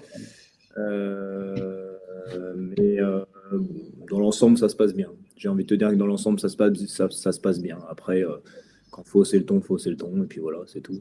Quand, quand, quand on me casse. Euh, en général, je suis plutôt conciliant, je suis plutôt pédagogue, mais quand on me casse trop les, les couilles. Euh, bon, il faut le dire aussi. Voilà. Donc, euh, je pense que tant qu'on joue le jeu, et, tu vois, je, alors peut-être à la différence de Julien, moi, je garantis aucun temps de jeu à personne. En revanche, si quelque part, je garantis un temps de jeu quand même. Je garantis un temps de jeu aux jeunes joueurs. C'est-à-dire que moi, ils savent ils savent deux choses, les jeunes joueurs. Ils savent que, euh, grosso modo, euh, quand on les prend chez nous, ils auront un minima 15 minutes de temps de jeu. Voilà. C'est-à-dire que, tu vois, Milan Barbic, la première saison, on l'a pris euh, pour être 11e homme et il a joué 12 minutes en moyenne la première saison. ils savent grosso modo qu'ils auront entre 10 et 15 minutes, sauf problème de comportement. là, je parle que basket. Et, et par contre, après, j'ai pas de limite. Euh, j'ai pas de limite sur le temps de jeu euh, s'ils sont bons. J'ai pas de limite. Ça, après, c'est la guerre. Quoi. Mais c'est ça que j'aime bien, c'est qu'à l'entraînement, ils poussent, ils poussent aussi. parce qu'on sait, on sait tous que nos étrangers, parfois, ou nos joueurs un peu plus anciens, de temps en temps, ils arrivent. Voilà. Tu vois, par exemple, cette année, j'ai Ryan Botright. De temps en temps, il être un peu à l'entraînement. Bon, quand Loïs Gendré se met directement sur Ryan Botright, je peux t'assurer que il s'y met tout de suite, quoi. Parce que, parce que sinon, il passe pas le milieu de terrain. Donc, euh, donc bon, ça se gère, les agents, j'ai envie de te dire. Ça se gère. Mais euh, la, seule chose que je voulais dire, moi, c'est que je fonctionne. Enfin, c'est très con ce que je vais dire. Et, et je peux pas l'expliquer. Mais en fait, moi, je, suis, je fonctionne au crush. C'est-à-dire qu'en fait, euh, quand je vois un, joueur, un jeune joueur, j'ai le crush ou j'ai pas le crush. C'est-à-dire que je je peux pas vous l'expliquer. Hein. C'est-à-dire que soit j'arrive à, voir où est-ce que je peux l'emmener, et dans ces cas-là, euh, ça veut dire que j'ai un crush et j'y vais. Euh, soit j'y arrive pas, et, parfois il peut avoir un gros potentiel et je passe à côté. Mais si je vois pas euh, la projection du gamin à, N plus 2 ou N plus 3, je ne prends pas. Et je suis passé à côté de certains joueurs. Hein. Clairement, je, et je suis passé à côté de, à côté de joueurs. Je suis passé à côté de joueurs parce que je ne voyais pas. tu vois, et c'est tout à ton honneur, Julien. Moi, moi Hugo Besson, j'ai jamais eu le crush. Et, il va faire, euh, il sera peut-être drafté à la fin de l'année. Hein. Et, mais, mais je sais pas. Il y a un truc, j'ai pas eu ce truc-là. Voilà. Alors c'est comme avec une gonzesse, tu as le crush tu pas le crush. le raccourci là, c'est bien. C'est ça, quoi. Moi, je suis comme ça. Voilà. Je ne peux pas vous l'expliquer, c'est mon œil. Euh, dans, dans, l'évaluation, il y a une partie non rationnelle de toute façon. Bien sûr. Clairement, clairement, clairement, clairement, clairement, clairement. Messieurs, je vous propose de, qu'on s'arrête là pour cette discussion. On va passer à la deuxième partie. On va en profiter pour euh, remercier euh, Yakuba d'être passé. Yak, merci beaucoup. Merci Yacouba. Cool. La prochaine fois, euh, si tu as un bureau, c'est encore mieux. Avec plaisir. Merci d'être venu en tout cas. C'était sympa. Merci beaucoup. Merci encore. Bonne soirée. Salut. Salut. Et puis on va passer à la deuxième partie. On va donc parler des prospects, des quatre prospects. On va commencer par ceux du Paris Basketball, parce qu'il faut bien dire Paris Basketball, je crois. Euh, avec, on accueille Pour Alan. éviter de recevoir un SMS en pleine émission télé, il vaut mieux dire Paris Basketball, oui, je te, je te le confirme. Et donc, on va recevoir Alan pour parler euh, et Pierre qui arrive pour parler de ces quatre prospects français qu'on pourrait re- retrouver euh, dès l'année prochaine à la draft. Alan, on va commencer par toi avec les prospects parisiens. Ismaël Kamagaté, Milan Barbic, nous sommes tout oui. Euh, Déjà, bonsoir. Euh, bonsoir à tous. Euh, tu veux que je commence par qui? Par Milan ou par Ismaël? Celui que tu veux. Euh, bah, je vais commencer par, par Milan Barbic parce que c'est celui que j'ai le plus vu euh, cet été et, euh, et en début d'année parce que il y a le contexte Paris Basket, mais aussi le contexte euh, Euro- équipe de France de jeunes où il a fait euh, l'Euro U20, euh, l'Euro Challenger U20, je crois que c'était en Gé- Géorgie, en, en Géorgie où il était euh, bah, franchement peut-être le meilleur attaquant du, un des, des meilleurs attaquants du tournoi euh, avec l'équipe de France, le leader. Et après, j'ai pu le voir en live contre, les, contre Berlin et contre Milan euh, début septembre à, à la Carpentier, où il sortait du banc et où franchement, moi j'ai vu, j'ai vu des, de la vraie progression chez lui. Voilà, C'est toujours que c'est un, c'est un bon attaquant, un joueur qui peut, je trouve, passer, dribbler, shooter, donc il peut faire les trois choses que doit faire le, le, le ball handler. Il a un bon tir en sortie de dribble, il a une bonne vision et j'ai trouvé surtout qu'en fait, il avait de plus en plus euh, cette envie d'aller vers le cercle, euh, pas de refus de contact, pas de peur à aller, aller se, se, se, friter avec les grands, les grands adversaires. Après, les, Berlin n'était pas l'équipe qui avait le plus de grands, le Milan non plus, mais quand même, c'est des équipes typées Euroleague et il a été, je trouve, offensivement très, très, très à l'aise. Donc, je pense que je sais pas si c'est un profil, si un profil NBA parce qu'il y a beaucoup de de gardes combo comme ça aux États-Unis, il y en a énormément. Ils, savent très bien les former. Mais par contre, je pense que c'est un, ce sera un très très bon joueur euh, professionnel. Et euh, de rien que fait qu'il craque la rotation du, Paris Basket, encore un garde de la génération 2001, ils sont, il y en a énormément. Mais lui, je trouve que là, il a une progression linéaire de, mois en mois. Et c'est, euh, bah, j'étais très, très, très, très positivement surpris, en fait, parce que l'équipe de France U18, je crois que c'était en Grèce il y a deux ans, il était derrière euh, euh, Cruzol, euh, Gauzin, il jouait pas, il jouait pas trop. Et en plus, Kylian Hayes et Malédon n'étaient pas là. C'est une génération 2001, elle est hyper profonde. Et là, avec l'Euro U20, il a eu la chance d'a- d'avoir un peu clés de l'équipe. Et ça lui a fait prendre confiance. Il a été très bon dans les matchs importants. Et là, il a, il a sa place dans une rotation de première division. Donc, c'est c'est super encourageant, je trouve. comment tu le décrirais pour un joueur, qui, pour euh, quelqu'un qui l'a jamais vu, euh, qui l'a jamais vu jouer? Quel, euh, quel joueur c'est, quel poste, quels sont ses points forts et, et points améliorés, on va dire? Pas, pas les points faibles, j'ai bien compris, euh, Jean-Christophe, fallait pas dire faible. Euh, son poste, j'ai un peu du mal à définir hein, les postes, plus son rôle. Son rôle, c'est c'est plus un porteur de balle, un joueur qui aime bien avoir le ballon en main pour, euh, pour créer. Je trouve que c'est un bon passeur. C'est vraiment, il, a un bon œil. Il peut jouer du pick and roll. Il peut initier un peu de l'attaque et la défense. Je crois qu'il a 1m96 avec 1m95-96. Donc, s'il prend un peu de coffre et qu'il se, se développe un peu plus musculairement, je pense qu'il pourrait défendre les 1-2. Donc, euh, ça peut être comme ça que je le, je le vois. C'est un fort shooter. C'est ce que les Américains appellent un bad shot maker. Il met des tirs assez compliqués. Je pense qu'il a énormément de talent au tir, je trouve. Euh, un vrai, vrai bras. Alors, on va donner la parole à, Jean-Christophe. On va juste rappeler que Milan Barbic est bien le fils de Yann Barbic, euh, qui était lui-même joueur en pro et qui est passé notamment au SQBB des années 2002-2004, je crois, de mémoire. Euh, qu'est-ce que tu penses de ton joueur et de sa façon de d'éclore au niveau, Jean-Christophe? Écoute, Milan, moi, c'est un crush que j'ai depuis longtemps, parce que je l'ai connu à 12 ans. Il est venu s'entraîner avec Denain euh, quand il avait 14 ans. Tu vois Donc, euh, Milan, il a fallu d'abord stabiliser. Euh, Milan, c'est peut-être des trois, Juan et Ismaël, celui dont je suis le plus fier, parce que c'est celui sur lequel beaucoup de monde avait, quand même des doutes. Tu l'as souligné, Alan, il passait derrière un paquet de joueurs. Il a, fallu d'abord stabiliser son corps c'est-à-dire qu'il fallait lui prendre. Milan, il fallait qu'il prenne du muscle. Il a pris, euh, il a pris 9 kilos de muscle en, deux ans et demi. Donc, euh, tu, sens, tu sens que maintenant, aujourd'hui, voilà, comme tu l'as dit, euh, il peut aller au contact, il résiste sur les 1 contre 1. il a appris à défendre en fonction de sa taille, parce que c'est ça aussi la particularité du basket français, c'est que Milan, aujourd'hui, il serait turc, allemand, grec, italien, il serait, tu Il serait italien, il serait au Fenerbahce, il serait au, il serait au Pana ou il serait au Bayern. Parce que tous les arrières de, de ces, de, de ces équipes-là, ils font un 96, 97, alors que nous, on est dans des divisions où les arrières. Milan, tous les week-ends, il joue des, des gars qui font euh, entre, entre 7 et, 12 cm de moins que lui. Hein.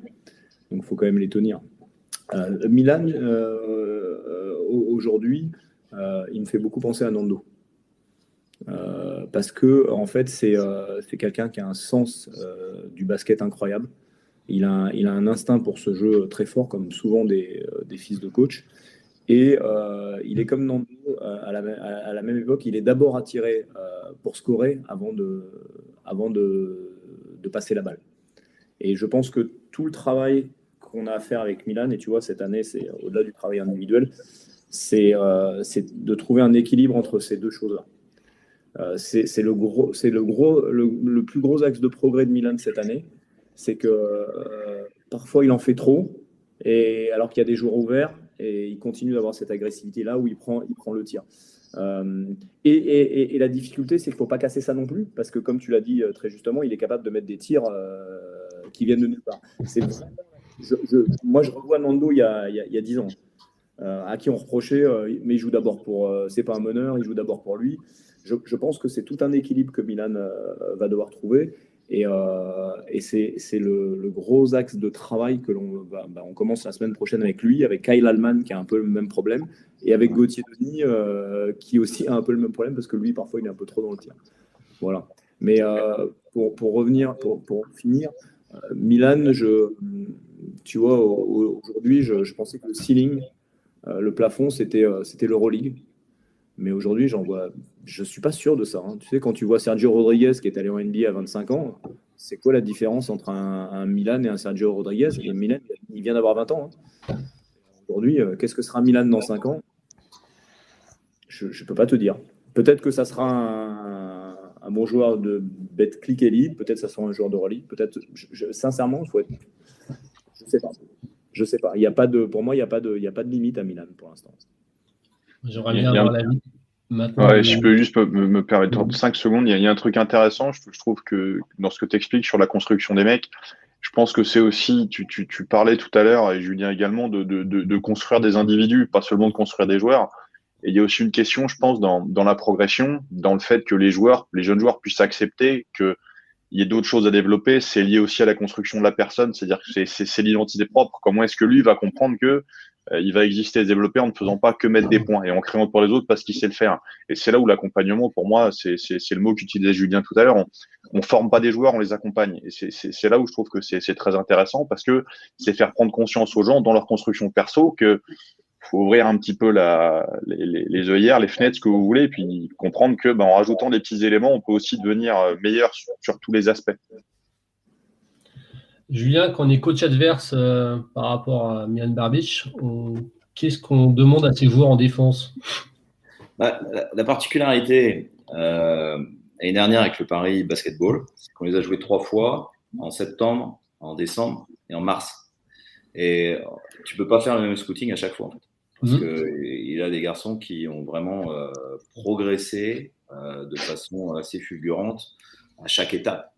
Euh, je pense par exemple à Juan l'année dernière, euh, quand on, se joue en septembre, on peut faire une impasse sur le tir. En mars, tu peux plus du tout la faire, par exemple. Euh, et, sur, et sur Milan, euh, j'ai le souvenir qu'on était davantage sur la défense du tir en, septembre et qu'en mars, on avait un joueur beaucoup plus complet face à nous. Donc, moi, je trouve euh, vraiment intéressant cette, cette progression et puis cette capacité à. Alors, ça va aussi avec le projet global du club et cette stabilité euh, qui est vraiment euh, fondamental, je pense, pour que les jeunes puissent évoluer. Et je trouve que Milan Barbic est un, est un jeune joueur et un jeune homme surtout qui, qui se, qui se, il, se dévoile, quoi, tu vois, au fur et à mesure. J'ai l'impression qu'il est de moins en moins timide. Et euh, pour moi, je trouve que vraiment, il a une capacité balle en main vraiment intéressante à, shooter. Je trouve qu'il shoot vite. Et puis, c'est un garçon qui a, qui a, aussi des shoots à deux points, à trois points, catch and shoot, il n'hésite pas. Et il avait, un, je pense, un développement à faire sur, euh, mais ça va avec ce que disait euh, Jean-Christophe sur euh, le fait de jouer des joueurs qui sont beaucoup plus petits. Donc, il avait quelques difficultés parfois sur la pression défensive, mais vraiment, c'est intéressant. Sur, sur ce cas précis, c'est vrai que ce qui est génial, c'est qu'au départ, tout le monde n'y croyait pas, je pense, vraiment et qu'aujourd'hui, il a 20 ans, il joue en Betclic Elite, il va avoir euh, des responsabilités, euh, il est là, et il a des pourcentages. Là, je, je, je jetais un œil du coup. Bon, j'ai regardé un tout petit peu contre. Quand il regarde pas le pourcentage au lancer franc, là, il comprend pas ce qui lui arrive. ouais, voilà, voilà, voilà. Mais, euh, non, mais tu vois, j'ai regardé un petit peu contre Cholet, mais euh, bon, sinon, euh, vraiment, tu vois, ça, ça, veut dire que, tu vois, notamment à deux points où il est à 68%, il choisit bien ses tirs, quoi. Donc, euh, donc c'est c'est très intéressant, c'est très bien. Mais les lancers, ça va venir, ça c'est rien du tout. Ça. Ouais, non, je sais bien, je sais bien. Après, sur 12 lancers, ça va aller, ça va se refaire. Ouais. Enfin, c'est flippant, hein. j'ai jamais été comme ça. comme quoi, les lancers, c'est aussi la tête. Hein. C'est avant tout cela, euh, crois-moi. Enfin, tu, tu, le sais bien, mais c'est vraiment, c'est que ça. Alan, on enchaîne directement sur Ismaël Kamagaté. Ouais, avec plaisir. Hum. Et moi, en fait, j'aime bien, je trouve que les trajectoires, sont, il y a de la similitude entre les deux, parce que c'est deux joueurs qui, dans les années précédentes, avaient des, entre guillemets, prospects devant eux, euh, quand ils jouaient par exemple en équipe de France de jeunes, comme ça, et qui là ont une progression, je trouve, depuis quelques mois, euh, très intéressante. Je pense aussi parce qu'en fait, ils ont joué beaucoup, et jouer à cet âge-là, c'est le meilleur moyen de, de progresser. Euh, Ismaël Kamagaté, donc c'est un poste 5, pour moi strict au sensu, c'est seulement un poste 5. Euh, un rim runner comme je les aime, euh, comme je les draft au deuxième tour, parce que c'est un joueur qui, si, comprend, si on arrive à lui faire répéter deux, trois aspects du jeu, offensif ou défensif, saura très très bien les faire sur une quinzaine de minutes, même 20 minutes. Et je pense pour aller faire à terme, pas tout de suite, dans une rotation NBA, je pense, en tant que pivot backup euh, en NBA. Donc euh, cette année, c'est le, le pivot titulaire du Paris Basket. Il a aussi fait l'Euro U20 en Géorgie. Euh, Barbic et, Kamagaté étaient pour moi les deux meilleurs joueurs de l'équipe, avec peut-être Hugo Benitez, euh, qui aussi d'ailleurs est un autre garde de la génération 2001, euh, pour montrer à quel point elle est extrêmement profonde et qui prend des minutes en Betclic euh, Elite aujourd'hui. C'est ça. Donc, euh, Kamagaté poste 5. Euh, moi, ce que je veux vraiment qu'il travaille plus, c'est sa protection de cercle. Alors, elle est bonne. Elle est tout le monde a énormément parlé de ses premiers pas en JP Elite parce que il y a eu la stade des 9 comptes, je crois, euh, mm. dans ce match-là.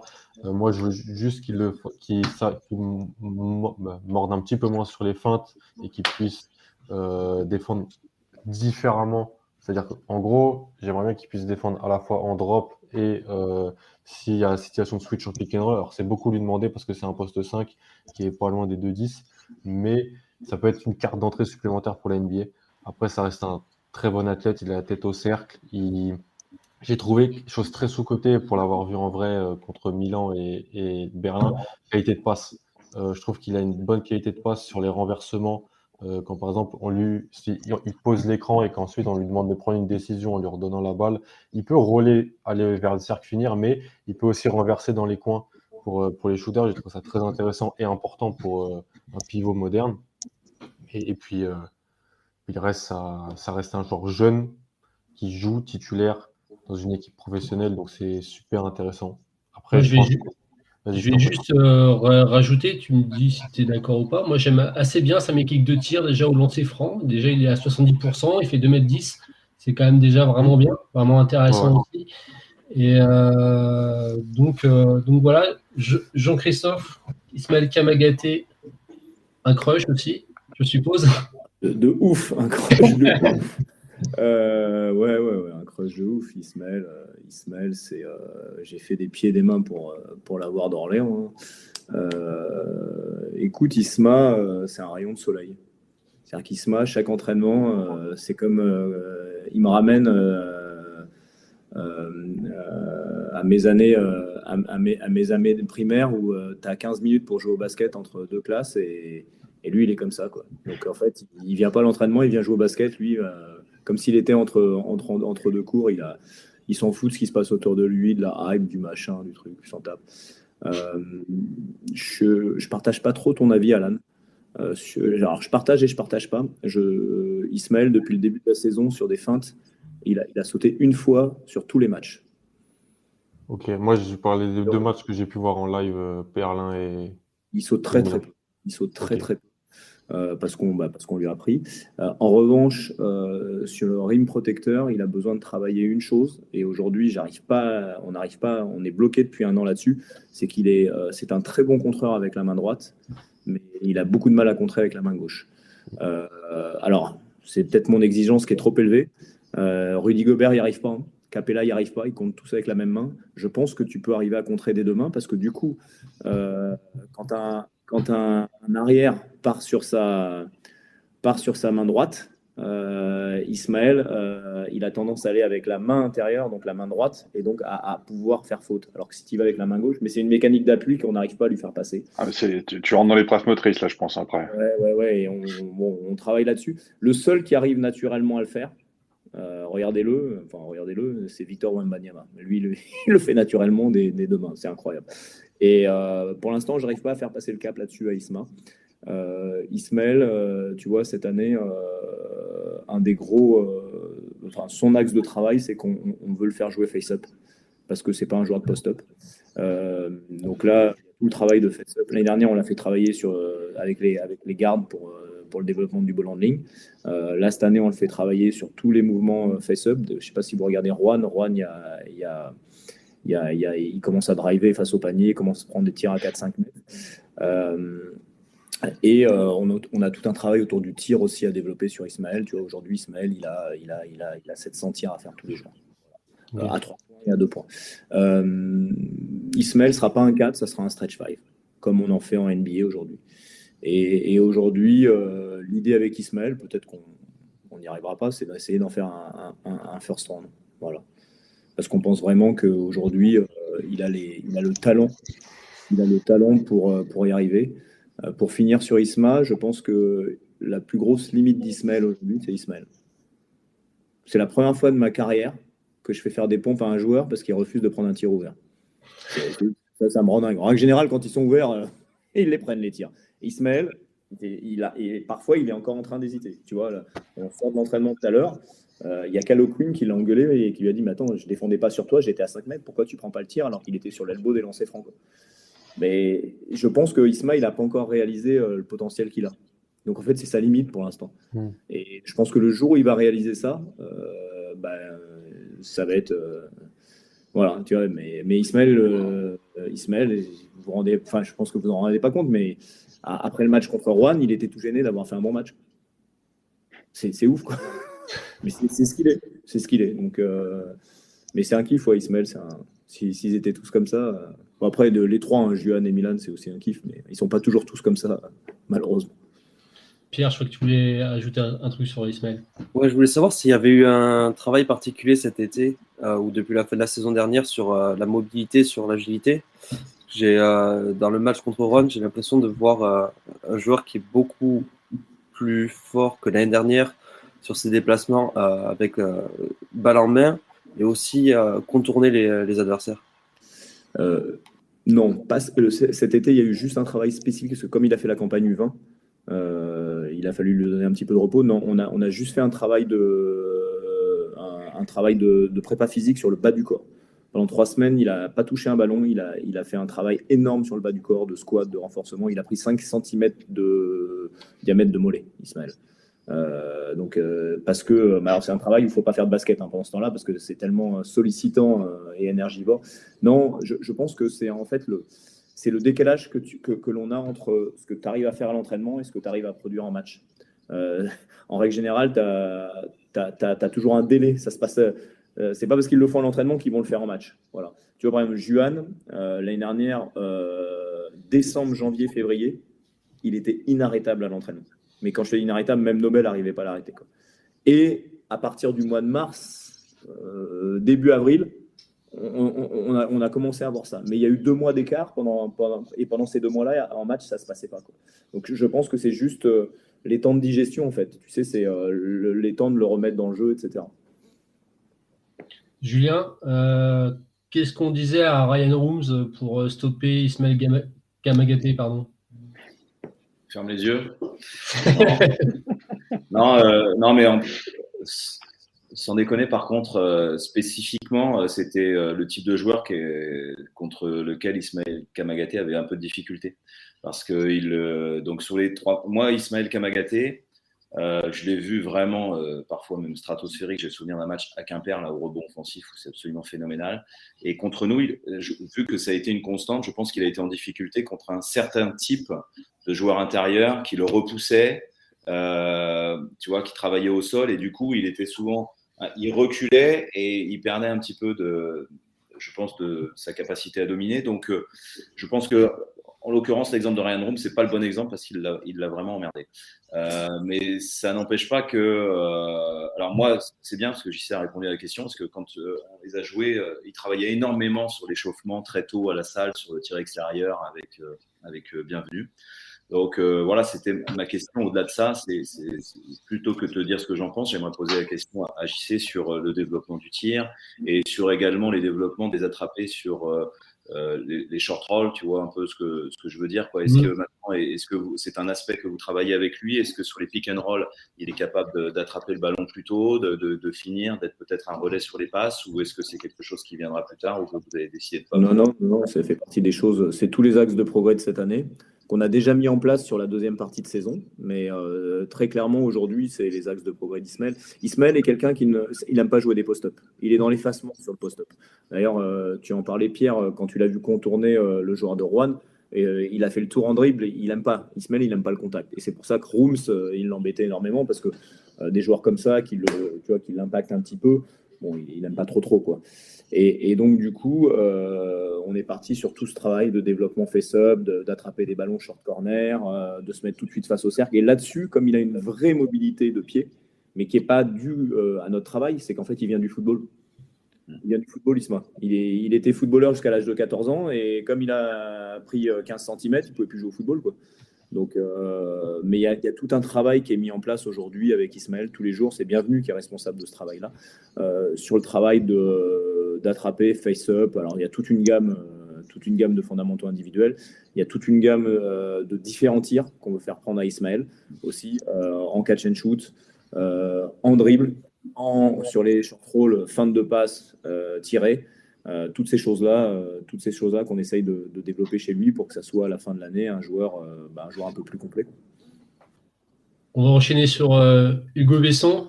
alors Hugo Besson, c'est c'est le joueur qui a explosé l'année dernière à, Saint-Quentin. donc il était en provenance de Léon Chalon. lui, c'est un gars du Sud, si je ne dis pas de bêtises. il a aussi un pédigré dans le sens où c'est le fils de Jean-Paul Besson et le neveu de Jean-Philippe, qui sont des membres, enfin, des gens importants du côté de la Jeanne d'Arc de Vichy, si je ne dis pas de bêtises. tu peux même remonter une génération au-dessus, parce que c'est aussi le petit-fils de Paul, qui, etc., etc. Là, c'est, au niveau généalogie basket, là, c'est poussé chez eux. C'est du lourd. Et moi, contrairement à Jean-Christophe, euh, le crush, je l'ai depuis un moment. J'avais vu en espoir et moi, j'avais déjà adoré. Euh, bah, c'est un, joueur, euh, c'est un, combo garde, on va dire, très moderne par rapport à ce qui se fait maintenant en NBA. physiquement, c'est un joueur assez long, longiligne, assez sec. Et je pense qu'il est un peu plus athlétique qu'il en a l'air. Euh, au niveau de, ses qualités, c'est ce côté score trois niveaux, euh, comme on dit. C'est-à-dire que c'est un garçon qui a un bras, qui peut enchaîner, euh, filocher à 8 mètres, et qui peut aussi aller finir dans le drive, main droite, main gauche. donc c'est marrant que Julien en ait parlé tout à l'heure, parce qu'effectivement, le, le flotteur, j'avais trouvé qu'on en voyait un peu plus. Donc ça répond à la question. je, je le trouvais vraiment très fort dans la création, enfin, création pour lui-même justement avec toutes ces qualités-là. Et c'est surtout, enfin, c'est le mindset qui dégage. C'est-à-dire que c'est un garçon, on a l'impression qu'il n'y a rien qui le, dans un match, peu importe le score, c'est pas, c'est presque pas son problème. On a l'impression, ça va pas l'empêcher de, prendre ses, responsabilités. Euh, après, on a eu aussi quelques flashs euh, à, la passe. J'ai le souvenir du match contre Lille, si je dis pas de bêtises, où il sort une passe incroyable pour euh, Ryan Rooms. défensivement, même s'il n'est pas, entre guillemets, équipé pour, je le trouve vraiment pas mal, surtout dans la défense euh, off-ball. Euh, et je crois que c'est un truc qui devra euh, travailler et je vais le suivre un petit peu en NBL pour voir ce que ça peut donner. donc voilà, Hugo Besson, c'est quand même un garçon qui a fini donc meilleur marqueur avec 19.5 de, de Pro B quoi, pour sa première saison. Donc c'est vous donner un petit peu le côté qualité offensive du, jeune homme. Euh, Julien, je te laisse compléter. Ouais, Hugo, ce qui est intéressant, c'est qu'au départ, il y a un an, on n'était pas du tout parti là-dessus. Euh, ça veut dire qu'on ne pouvait pas s'imaginer qu'on parlerait ce soir pour euh, une éventuelle NBA. C'est qu'il a progressé tout au long de la saison. la, on a commencé sur un premier match de pré-saison à Denain. Notre meneur américain n'était pas encore arrivé. Je le sors au bout de 7 minutes, il est à 1 sur 8 au tir. autant vous dire que les coéquipiers ne les avaient pas trop vus. Il est allé 7 fois dans le mur sans plafonner. Et il a euh, une grande capacité à comprendre le basket. Donc ça vient évidemment de l'éducation.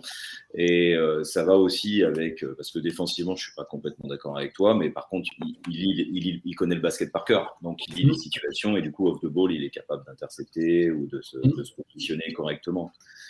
Euh, c'est un talent pur, balle en main, un bras comme j'en ai rarement vu. moi, ce qui m'a le plus impressionné la saison dernière, c'est pas qu'il mette 19,5 points par match, c'est qu'il fasse 33 matchs sur 34 à plus de 10 points.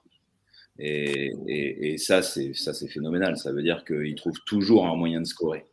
Et, de partout, quoi. Donc, euh, je pense qu'à 3 points, il vaut beaucoup plus que son pourcentage de la saison dernière. Après, ça va aussi avec euh, la sélection de tir qui parfois peut être améliorée.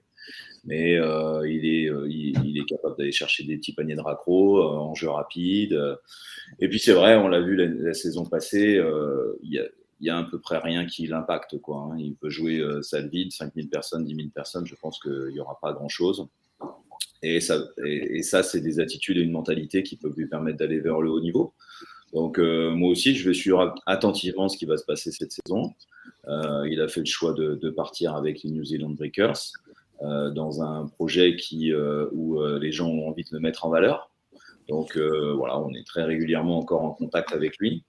Et, euh, et, on va vraiment suivre ça parce que, euh, encore une fois, je pense qu'en septembre l'année dernière, on n'imaginait pas cela. Donc, euh, ça veut dire qu'il a bossé. C'est vraiment le joueur chez nous qui a le plus travaillé la saison dernière et de très loin. Alors, on l'a poussé, beaucoup poussé, euh, parce qu'on on pense qu'il a vraiment tout pour réussir. Donc, euh, et puis physiquement, tu as raison. Il est, en fait, ça dépend comment on définit le niveau athlétique, parce qu'il a un mmh. Très intéressant. Il fait un vrai mètre 95.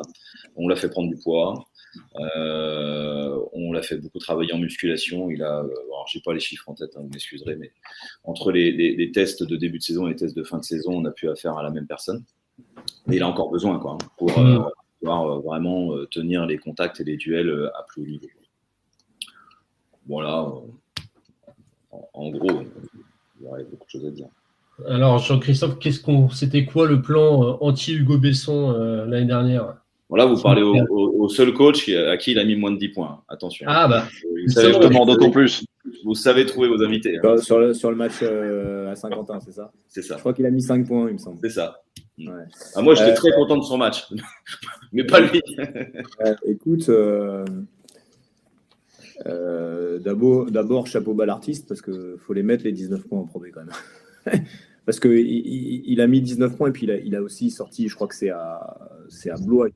Il y a une fin de match à Blois qui est incroyable au niveau des tirs. C'est, enfin, c'est- à- à- ça- Une heure de il, vous met des tirs à la fin, je crois qu'il met 5 ou 6 tirs à 3 points dans le quart temps. Enfin, c'est, c'est juste incroyable. Après, il faut, faut féliciter euh, Julien euh, pour une chose. Euh, c'est que moi, j'ai été témoin de, de la dureté avec laquelle il a, il a éduqué euh, Hugo sur le match de Coupe de France, euh, où dès qu'il faisait une connerie, il allait sur le banc. Euh, C'était incroyable. C'était incroyable cette séquence euh, parce que euh, il, et hop, il remettait sur le match euh, trois minutes après. Et, ça, c'est euh, voilà, c'est euh, ça aussi former des, jeunes joueurs. C'est pas euh, ne faire que les mettre euh, sur le terrain. C'est qu'à un moment, euh, comme l'a dit Julien, il y a, une exigence pour les matchs. Et quand tu fais une connerie, tu peux encore la voilà. Moi, les miens, ils savent qu'ils ont le droit à faire. il il peut y avoir une petite boulette de temps en temps, mais mais faut pas qu'il y en ait trop non plus. Euh, écoute, sur, euh, sur Hugo Besson, bah, déjà les, les deux premiers matchs, euh, il nous avait mis beaucoup de points en Coupe de France. Je crois qu'il nous avait mis beaucoup de points chez nous aussi. Donc ça m'avait titillé un petit peu. Il me semble de mémoire, mais alors je vais bien te dire de mémoire parce que je me rappelle plus. il y a une main sur, il en fait il y a une main sur laquelle il peut pas shooter. Je sais plus si c'est la main droite. Ah, il est droitier hein, de mémoire, hein, c'est ça? Ouais, droitier. Et il me semble qu'il peut pas shooter sur sa main droite. En fait, il a comme beaucoup de joueurs, ils ont besoin de mettre la main sur leur main faible pour shooter. Et, et il me semble que de mémoire, et je te dis bien de mémoire, euh, sur euh, le match retour, mais alors il faudrait que je retrouve le scouting, on, on avait décidé d'orienter tous les pick and roll euh, sur sa main droite. Et donc, du coup, il était plus dans la création que, dans la, que dans le tir. Et, c'est marrant. Et, et pareil sur les close-out. Sur les close-out, alors là je parle technique, hein, où soit tu fais des close-out un peu contain parce que le mec est pas trop tireur, soit tu fais des close-out un peu fake parce que le mec est entre les deux, soit tu fais vraiment des close-out deny. Et lui, pareil, sur les close-out, on l'avait orienté, je- il, me semble, de, mémoire sur la main droite. Parce qu'on avait peur du un dribble step back ou des trucs comme ça, et, et là-dessus, il est très fort. Je, je- j'aurais pas voulu- il me semble que c'était ça. hein. Il me semble que c'était ça, c'est ce qu'on avait fait. Et d'ailleurs, c'était assez marrant parce que euh, euh, quand je revenais de la conférence de presse, euh, pour vous situer quand même le niveau du gamin, euh, il était sur le terrain en train de travailler ses dribbles main droite plus tir. C'était rigolo. Ça, ça m'avait fait rigoler. Ça m'avait fait rigoler. Ça m'avait fait rigoler parce que ça montre le drive du garçon. Donc, Mm. non, non, il y a, il y a- il y a quelque chose. Il y a quelque chose. Moi, le, le seul truc qui me, mais c'est ce qu'a dit Julien. Le seul truc, c'est, tu sais, en NBA, on dit, tu peux jouer le poste que tu peux défendre. Ouais. Je sais pas, mais je- Julien le connaît mieux que moi. Je sais pas aujourd'hui quel poste il peut défendre en NBA. Bon, et ça ne veut pas dire qu'il ira pas. hein. Encore une fois, je ne connais pas assez le joueur. Voilà, mais je pense qu'effectivement, il faut qu'il se bâtisse un corps, euh, un corps pour pouvoir résister à ça. Après, on sait tous aussi qu'en NBA, quand tu as du talent et que tu mets des points, tu as, moins besoin de défendre. Ouais, ouais, ça a été notre sujet tout au long de la saison, hein, de, de le mettre dans les règles défensives, euh, qu'il soit euh, bon, qu'il ait un investissement. euh, de ce point de vue-là, je trouve qu'on a vraiment, euh, vraiment, vraiment progressé, avancé. Après, nous, on avait, on avait mis en place une défense qui était collective avec beaucoup d'aides défensives. Euh, pour, euh, bon, c'est ma façon de, de, de, le voir déjà dans tous les cas, mais ça le protégeait. Quoi. Donc, euh, et tu vois, sur le début de saison, euh, avant le marathon, on avait joué euh, une, une quinzaine de matchs et on était vraiment dans les top 3 défenses de, de Pro B avec lui. Donc, s'il défendait pas un cachou, euh, ça n'aurait pas fonctionné. On aurait joué très longtemps. Euh, mais c'est sûr que ça va être, euh, je pense, fondamental. Enfin, sur les différents scouts qui ont, qui ont pu venir tout au long de la saison, c'est ce qui est revenu systématiquement. Il n'y a même pas besoin d'être scout NBA pour le voir.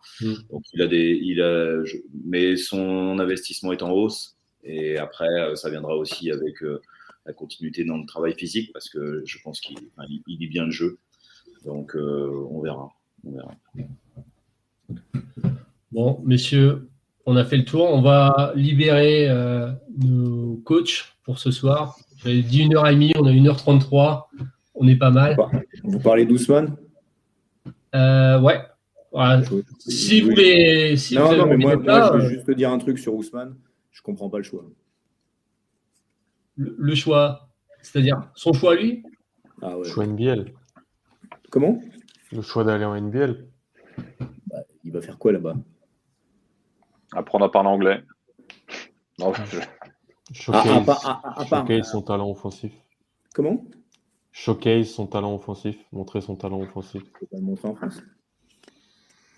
Ah, je pense que t'es- ça, ça, tu... enfin, après, je- j'ai pas, j'ai pas, Ouais, les, ouais. j'ai pas les secrets du dossier, mais tu es, sur un championnat. Après, sur l'exposition, la NBL, les, les, les contrats des jeunes prospects sont pris en charge par la Ligue.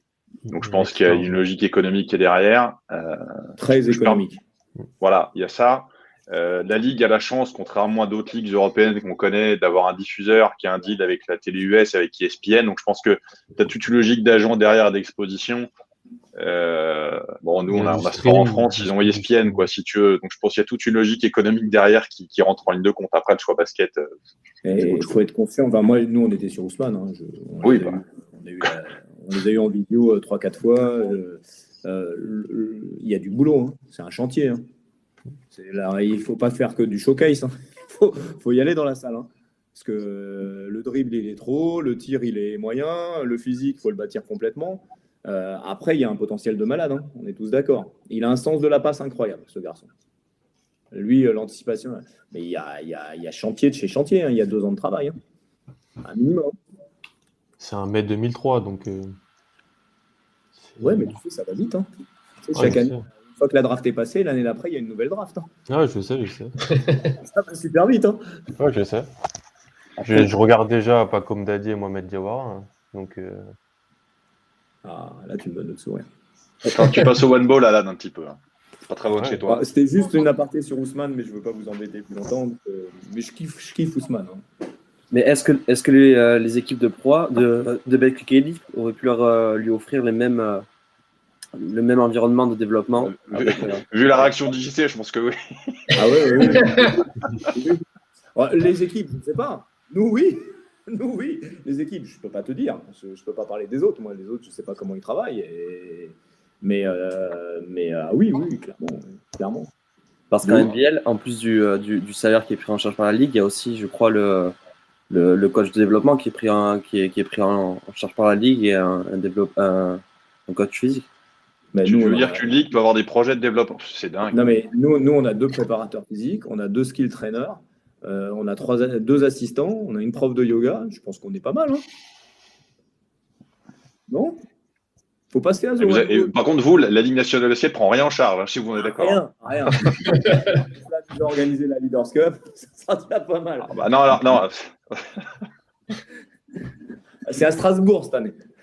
non, bah écoute, je sais pas, mais on part sur un autre sujet là. Mais faut- on, peut bien, on peut bien déconner après une heure et demie de. ah oui, oui, complètement. Oui. Non, mais en réalité, c'est un bon débat parce que cette année, il y a Mais- six joueurs qui ont rejoint la, la NBL d'Europe pour, euh, Mais- dans le même projet que, que Dieng. Il y a Ariel Portier, il y a Nikita Mikhailovski, il y a euh, bah, Hugo Besson. Euh, il y en a d'autres. Parce que depuis 2-3 ans, la NBL, elle a mis des joueurs en NBA, ça va pas plus loin que ça. Et donc, c'est comme ça Ouais. qu'ils vendent ça aux Après, joueurs. Après, tu veux que je te donne leur salaire? Ouais, bah, je sais. Moi, je, mais je parle, il y a la logique économique qui est primaire, mais il y a aussi l'idée, et je dis pas que c'est bien, je pense que se faire ça en Betclic Kelly comme des, les joueurs du Paris Basket se font cette année, c'est très très bien parce que c'est même mieux parce que le niveau de compétition, match après match, c'est bien plus, l'intensité est bien plus intéressante. Mais ce qui est réel, c'est que les, on vend à des prospects le fait que depuis trois ans, la, des- la NBL a mis trois jours au premier tour. Et ça, je le, je le mets pas en, je le mets pas en- Et encore une fois, il n'y a pas que le Paris Basketball. hein. Ça peut être Mhm. Strasbourg, ça peut être, euh, ça peut être. Il y a plein d'endroits. Il y a, il- Le Mans a fait du bon travail, Gravelines euh, a fait du bon travail. Il, il y a plein d'endroits. Je, je dis juste que euh, euh, je trouve dommage que euh, que les gamins partent. Tu sais, c'est comme l'équipe euh, qui sont en train de créer. euh, c'est Init ou je sais pas quoi là-bas. Unite. Ouais, bah, comme l'a dit euh, Julien, hein, on revient au débat. y C'est un INSEP bis où ils vont tous vouloir se showcase. Mm. Et, et- et tu vois, il y a même des scouts NBA qui, qui, qui te disent c'est nul. Hum, bien sûr, mais complètement. Mais il y en a en Europe aussi. Nevesis fait ça, en Lituanie aussi. Même Donc, croquer euh, la balle, ça va être en fait une. Ils vont même croquer la balle pour chacun se montrer. Ils vont pas prendre le basket. La différence, Alan, c'est que. Ah, bah, sais, je, pensais que tu fini. Vas-y. Vas-y, vas-y, vas-y. La, différence, tu vois, tu parles de Nevegis, c'est comme Egab Max. On est, on est sur des logiques de clubs en Europe où c'est les agents qui sont derrière. C'est pas tout à fait pareil.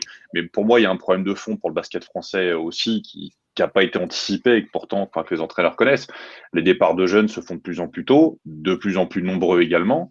Et on a une vraie, une vraie entre guillemets, fuite de prospects vers l'étranger, que ce soit des, des, des, prospects de qualité comme Dieng, des joueurs de, de standing intermédiaire qui partent en NCA par la case du co ou high school ou autre une question à se poser sur la formation, sur la préformation et sur la post-formation en France aussi, qui devrait, qui n'est pas encore dans la tête des dirigeants, mais qui devrait y être depuis longtemps, je trouve. Et il faut se réveiller sur une chose, et c'est que aujourd'hui, il faut, faut pas rêver. Hein. Si et, en France, on a, en fait, on a une, on a une mine d'or. Parce que tu prends la génération 2001, mais tu prends la génération 2007, 2008, je peux te, je peux te les citer là. C'est juste monstrueux. Euh, les 2009, on les a pas encore regardés, mais tu verras, ce sera pareil. En fait, et, cette mine d'or, aujourd'hui, bah, tu as des agences étrangères qui. Euh, BO Basket l'a fait, hein, parce que c'est les premières à l'avoir fait. Euh, CIE sont en train d'arriver sur le marché, hein, euh, puisque Dieng, c'est CIE, il y en a un paquet qui, qui sont chez eux. Mais, et, donc, ils ne les laissent pas en France, parce qu'en France, c'est trop dangereux aussi. Ils n'ont pas de contrôle des gamins en France. Ils ne sont pas là. Et il y a des agents français autour. C'est faut, faut, un, un, un, vrai, vrai, vrai problème. Pour moi, c'est un vrai problème. Pour moi, un gamin qui sort de l'INSEP et qui. Enfin, c'est moment faut et là c'est un problème peut-être de la fédération française de basket parce que le gamin pendant deux ans euh, c'est nous qui avons payé hein. non mais c'est aussi con que ça hein, et là je, c'est un sujet qu'il faudra un jour aborder parce que parce que parce qu'aujourd'hui c'est euh, je, je trouve pas ça normal parce qu'en plus il y a des bons formateurs en France. Mais c'est ça. Et il y en a dans tous les clubs. Il y en a dans tous les clubs. C'est pas fondamentalement au Paris Basketball. Euh, L'Asvel fait, fait, du bon travail. Euh, vous avez fait du bon travail à, la SIG avec, avec, avec le petit, euh, le petit Chicambou. Euh, je veux dire, il y, a, il y, a plein de clubs. Regarde, Mathieu Gauzin, Le Mans, ils ont fait, ils ont fait du travail. Ils l'ont prêté une C'est Serbé l'an dernier, ouais. Donc à un moment. Baptiste aussi. Tu vois, on, on, serait, on, serait, on, on serait pas bon. J'ai pas de souci. À un moment, stop, quoi. Ou alors on est vraiment gogol, quoi. Non, mais on en revient à ce que je disais tout à l'heure, dans, dans, le cas de vos deux projets clubs respectifs, c'est-à-dire qu'à un moment ou à l'autre, c'est au-dessus de nous, c'est-à-dire que c'est pas une logique de coach. Ousmane Dieng, tu nous le mets à la SIG, je pense que la SIG, la SIG prend, il fait jouer tous les jours, c'est pas la question.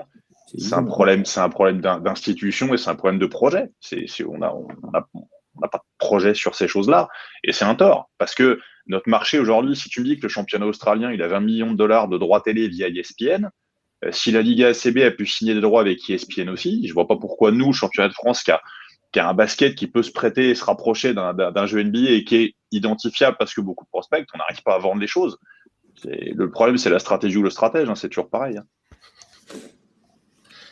D'ailleurs, messieurs, je vais vous couper parce que ce débat-là, on, devrait l'avoir assez prochainement dans, dans l'émission, savoir justement sur la problématique de ces joueurs français qui, qui s'exilent exilent au moins leur talent ailleurs. Donc, euh, ce sera une thématique à venir euh, très certainement qu'on a déjà coché. Messieurs les coachs. Et, je me permets, je vois juste une question sur Tom Digbeu. En fait, Tom Digbeu, il voulait venir chez nous, parce que je connais bien Alain, mais on n'avait pas de temps de jeu à lui offrir parce que Julien revenait. Voilà. Et donc, oui, Tom Digbeu est parti là-bas aussi. Allez, salut Julien. Messieurs les coachs, je vais vous dire, je vous remercie beaucoup. Et puis, euh, eh ben, écoutez, au, plaisir. Euh, si vous êtes dispo, euh, la porte est ouverte, bien évidemment. Merci, à, vous pour votre temps. Merci de l'invitation. Merci. Merci et bon courage. Euh, bonne chance pour les prochains matchs. Merci. demain, je crois, Julien. Oui. Merci. Ciao, ciao. Ciao. Au revoir. Salut, Jean-Christophe. Pierre, on va pouvoir parler de, de Ousmane Dieng. Donc, euh... Je fais quoi Moi, je reste avec vous. Je, ah bah je, oui, je change les rideaux. Je fais quoi? Bah, et Romain, bien sûr. Non, pas de souci. Toujours en honneur. Bon, en honneur, je sais pas. Mais... Allez, Pierre, on t'écoute sur Ousmane Dieng. Ouais, bah, on va finir avec euh, du coup Ousmane, euh, une des, euh, des, têtes de lance de la génération 2002, donc qui compte qu'on a vu avec les, les Johan et Armel Traoré à l'INSEP, euh, qui a joué euh, souvent en équipe de France et à l'INSEP avec euh, Victor Wembanyama, avec les, les Jana Rupert, qui viennent de quitter du coup l'INSEP pour rejoindre les, les New Zealand Breakers en NBL. Donc c'est un, un grand poste 2. Euh, il faudra sûrement encore définir euh, son, poste, mais comme le disait Alan, ce sera sûrement sur, euh, plus sur, sur un rôle qui, qui, va falloir travailler. grand, il est annoncé entre 2,01 et sur le site de l'INSEP l'année dernière et 2,06 sur, sur Internet. Avec une, vraie grande envergure à vue de nez, je dirais au moins 2m15. Euh, il a des bras vraiment extrêmement longs. Comme je disais, il joue, il alterne entre le poste 2 et le poste 1, avec plutôt un rôle de, de, porteur de balle et de finisseur en, en catch and shoot sur, sur les dernières années qui passent en 1-1 j'ai euh, j'ai appliqué les, euh, les conseils de, de, Alan de regarder les anciens matchs quand même euh, du joueur, donc euh, en U16 au, au championnat d'Europe. Alan Consulting. Où on a pu le, où, où, on le voyait un peu plus évoluer comme du, comme, comme, comme un shooter, un vrai, un vrai ailier ou arrière shooter, uniquement sur du catch and shoot. voilà, donc où est-ce qu'on peut le, le voir euh, plus tard? Euh, Moi, je le, je le, vois bien soit être un, très grand, très grand arrière euh, qui, qui, va, qui va apporter beaucoup au scoring, ou un poste 3 en fonction de, son développement physique. a déjà 2m6 à 18 ans. encore beaucoup de, masse à ajouter. ça va sûrement le, travail sur l'année ou les deux années qui arrivent, ce, sera sûrement à ce, niveau. Euh, on voit que ça le limite euh, quand même un petit peu euh, déjà en jeune, il y a deux ans, sur, les, sur les contacts avec les intérieurs et un, peu, moins, c'est vrai, sur, sur la fin de la, saison 1 avec une projection, si on est optimiste, fin de loterie, de loterie début, de, deuxième partie de, draft euh, autour de 20-25. Je pense que ça ne devrait pas être euh, euh, déconnant pour, un, joueur avec un tel, tel potentiel. Et ce qui va le faire vendre, ce sera surtout ben, la création de shoot pour lui-même. On va, on va pas se le cacher. C'est un, un joueur qui va apporter au scoring pour lui, euh, en utilisant le, pick and roll. C'est encore quelque chose qu'il va devoir euh, apprendre. On le voit être, euh, avoir des, gros volumes de tir en catch and shoot un peu moins sans pull-up, mais avec une, euh, une, euh, réussite qui suit pas forcément. Mais à 18 ans et en heure, il, il était déjà à 12,6 points, avec euh, après seulement 33% de réussite. Et après, toi, est-ce que euh, ce que je disais euh, Jean-Christophe, la passe comme élément premier de sa première qualité? Il, il, est là, il est sur les sur toutes ces, ces années où on a des stats sur sur ces sur ces mm. compétitions. Il a toujours plus de turnover que de que de que de passes décisives. Et alors qu'il jouait quand même avec euh, Wembanyama et, et les deux Traoré, Ball, voilà des des, des, des, gens à qui on pouvait donner le ballon. Surtout quand on a on a Victor dans son équipe, voilà, ils, ont une vraie bonne relation, mais c'est jamais un, c'est pas un, joueur qui a soit peut-être pas encore le QI qui est assez développé, soit qui a peut-être une, une, une, vision de tunnel pour aller marquer et qui est pas encore, euh, qui veut pas encore créer pour les autres, ni sur pick and roll, ni sur euh, création balle en main. Romain, tu l'as vu un petit peu Ousmane Dieng? Euh, Je l'ai vu. Euh, jouer un petit peu l'an dernier, je l'ai vu euh, parce que bon, voir des matchs de N1, c'est pas quelque chose qui est toujours très facile. Non, et surtout sur la dernière partie de saison où nous ça s'est un petit peu accéléré. Mais je l'ai vu, euh, je l'ai vu globalement, euh, ouais, plutôt plutôt sur la fin de saison. Puis je m'étais renseigné un petit peu sur le, sur lui, sur le dossier euh, pour savoir un peu comment était le joueur, bon par curiosité, puis pour pour nous pour pouvoir argumenter un petit peu aussi. Donc j'avais j'avais j'ai vu quelques quelques personnes qui m'avaient qui m'avaient rencardé.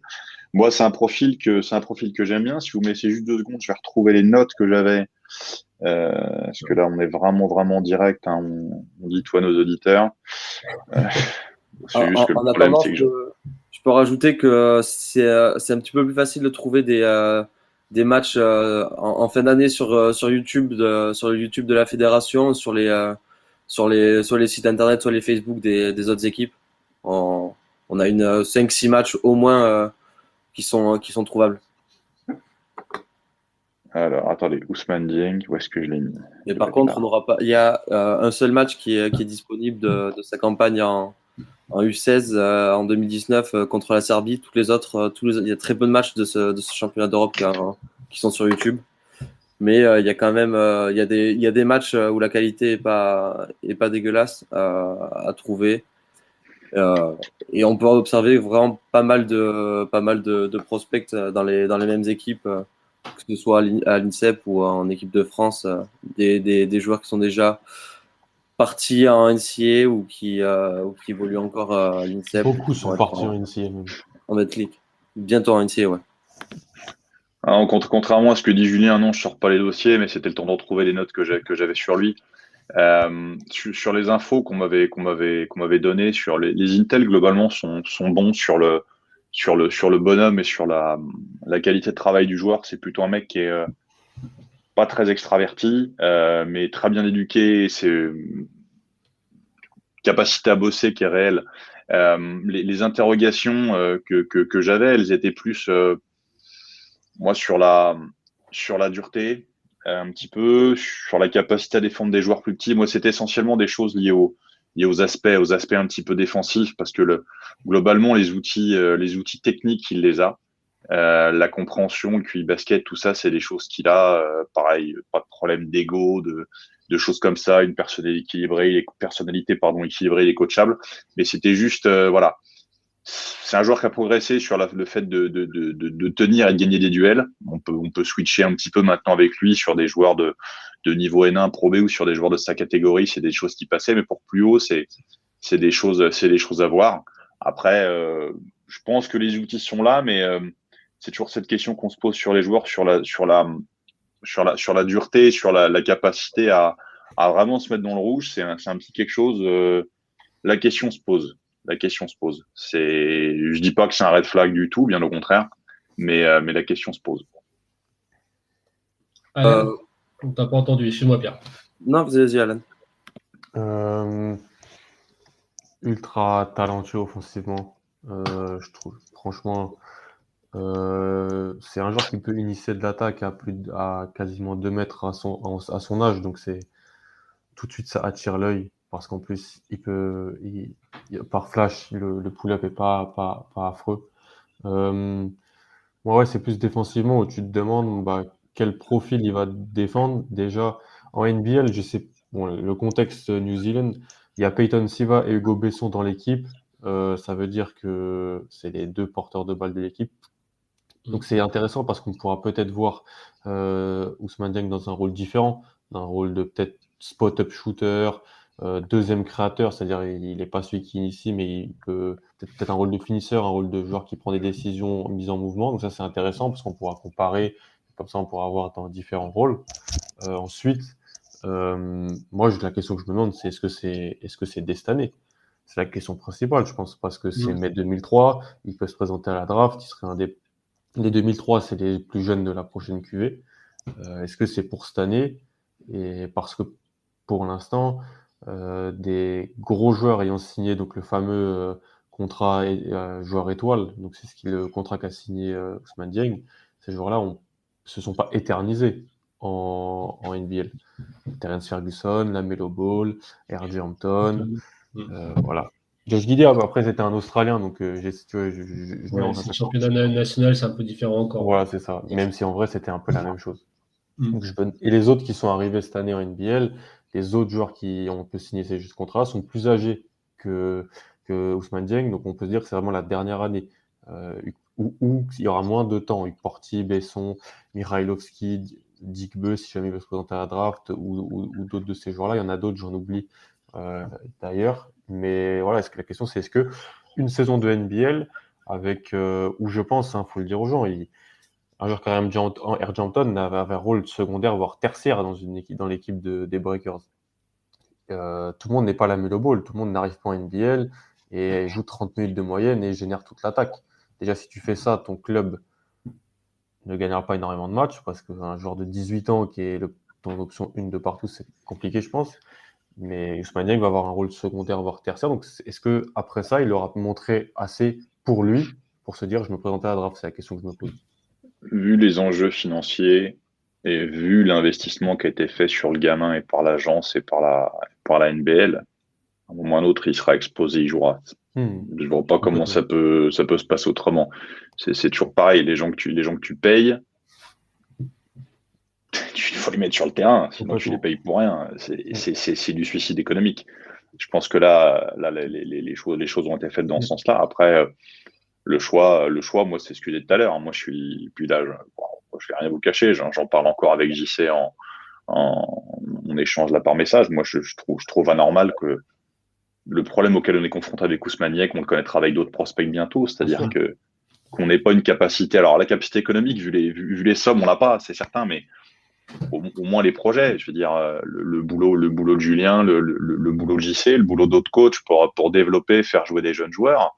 Euh, Blois aussi a fait ça. Euh, voilà, il y a, plein d'entraîneurs et plein de clubs qui, qui se mettent dans cet état d'esprit-là. Tours cette année aussi, où il y a quand même pas mal de pas mal de jeunes intéressants, que ce soit euh, Babs, Chicambou, euh, dans, dans, dans, un, dans un registre différent à Fomama, c'est des jeunes joueurs. Euh, c'est bien de le faire, mais à un moment, à un moment, c'est ça doit partir d'en haut. Ça doit partir d'en haut. Je ne vais, pas dire que c'est le boulot de, ce serait le boulot de la ligue de le faire, mais pour moi, pour moi, il, le projet, les initiatives doivent partir d'en haut. L'histoire du nombre d'étrangers, oui, c'est des facteurs limitants.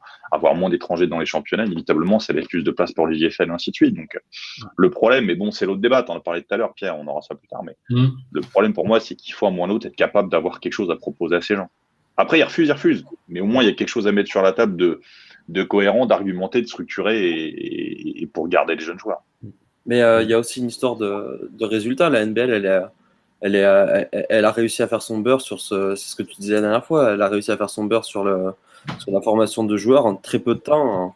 Voilà, c'est, il, faut, il va falloir réussir à, manager des égaux, à manager les entourages et à, avoir des, des, résultats voilà, avant que les, que, que, les, que les jeunes reprennent confiance euh, en la, en, la première division française pour se lancer, pour se lancer et pour lancer leur carrière professionnelle comme, euh, comme ça a été le cas avec la, la NBL. Ils ont réussi à, ils ont réussi à avoir, euh, ils ont eu un, succès et ils ont capitalisé dessus. Est-ce que là, est-ce que là, est-ce qu'après en France on va vouloir faire la même chose? On, on, a, on a pu voir déjà avec la Pro B que, que ça marchait bien. Et il faut que. Oui, mais, euh, pour la Pro B, j'y ai passé, j'y ai passé, j'ai passé six saisons. En Pro B, il y a des clubs comme, comme Blois, j'en parle souvent, j'y suis passé, je, connais, je, connais, je connais bien Julien Monclar. Il y a des clubs comme Bois où ça a été au départ, un petit peu comme Julien l'expliquait tout à l'heure à Saint-Quentin, il n'y a pas de centre de formation agréé, donc il faut des moins de 23. Si, si tu respectes le règlement stricto sensu, tu dis bon, je prends des gamins, je mets le reste de mon pognon sur mes joueurs étrangers, je prends deux JFL, les quatre feront la maille et compagnie. Sauf que si tu es intelligent, tu fais ce que ces clubs ont fait. Tu vas chercher des gamins que tu vas fidéliser sur deux, trois ans, que tu vas développer, et au final, tes joueurs, ça devient des variables d'ajustement. C'est-à-dire que, euh, mais des variables positives, c'est-à-dire qu'en fonction de l'évolution de ces joueurs-là, bah, ton équipe, elle va monter. Elle va monter au classement, elle va gagner plus de matchs parce que la progression se fera. Et, euh, j'arrive pas. Oui, cette histoire de ligue de développement, mais il y a, un étranger en trop pour moi en Pro B, il y a un étranger en trop pour moi en, Pro A, et, tout part de là. Mais c'est, tu suis pas dirigeant. Il y a Julien qui nous sort des noms euh, sur le chat de joueurs qui ne jouent pas trop en ce moment euh, dans les grosses écuries. Euh, Armel Traoré, Demis Balou. Est-ce que c'est des joueurs qui auraient eu intérêt à choisir une autre option aussi Le fait qu'ils ne jouent pas comme ça? C'est des équipes, c'est des équipes d'Euroleague.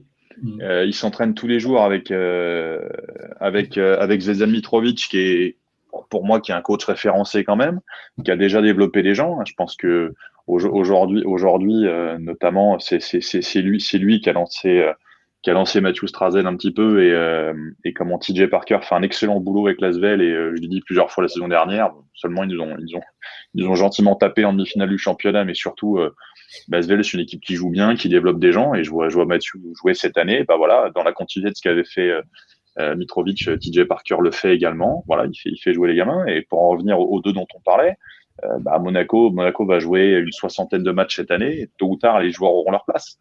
Après, la stratégie de Monaco est différente, mais euh, est-ce que c'est un mauvais choix d'être dans une, dans une grosse structure avec un entraîneur référencé au niveau et français et européen et une capacité à se développer dans des bonnes conditions? Il manque peut-être les minutes. D'accord, il manque les minutes, mais d'un autre côté, il voit ce que c'est que le très haut niveau. Il n'y a pas de bon et de mauvais choix. Je ne vais pas vous faire la tirade d'Edouard Baird dans, dans, dans mais il n'y a, pas, a pas de bonne et de mauvaise situation. L'essentiel, c'est que les gens avancent et que, et, que les joueurs soient respectés.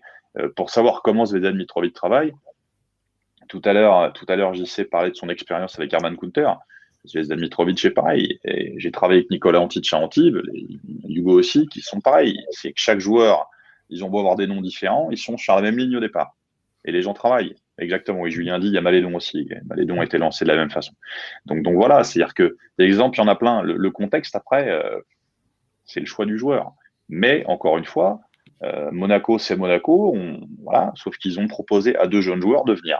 Parce qu'il leur fallait un quota de JFL, etc. etc. Oui, on, sait aussi, mais en attendant, les clubs proposent et les gens y vont. Donc, euh, peut-être aussi bien d'aller à Monaco que d'aller en Australie, même si les perspectives sont différentes. Oui, et puis de toute façon, il faut, euh, pour Traoré, il faut attendre. Il y a, quand même un temps d'adaptation. Hein. Il, sort de, de, N, de, N1. Là, il va, s'entraîner avec des, mecs qui jouent en Euroleague, euh, qui vont jouer trois fois par semaine euh, parfois. C'est pas parce que sur, le, sur les six premiers mois, il n'a pas encore joué 15 minutes par match que, ça n'a pas marché. De, Maï, l'année dernière, il a, fait une, super progression petit à petit où il a pris du, temps de jeu en Eurocoupe. il a été responsabilisé sur les, sur les fins de match et puis là, il a starté pas mal de matchs euh, dans les phases finales. Euh, c'est un projet qui est très intéressant pour un club qui a, qui a quand même euh, des grosses ambitions et qui ne qui peut pas se permettre de, de, perdre du temps, entre guillemets, sur la, le développement des jeunes. Hmm. Pour finir sur Ousmane Dieng, euh, on partirait sur une draft quand, du coup, plutôt, selon vous? 22. 22 ouais.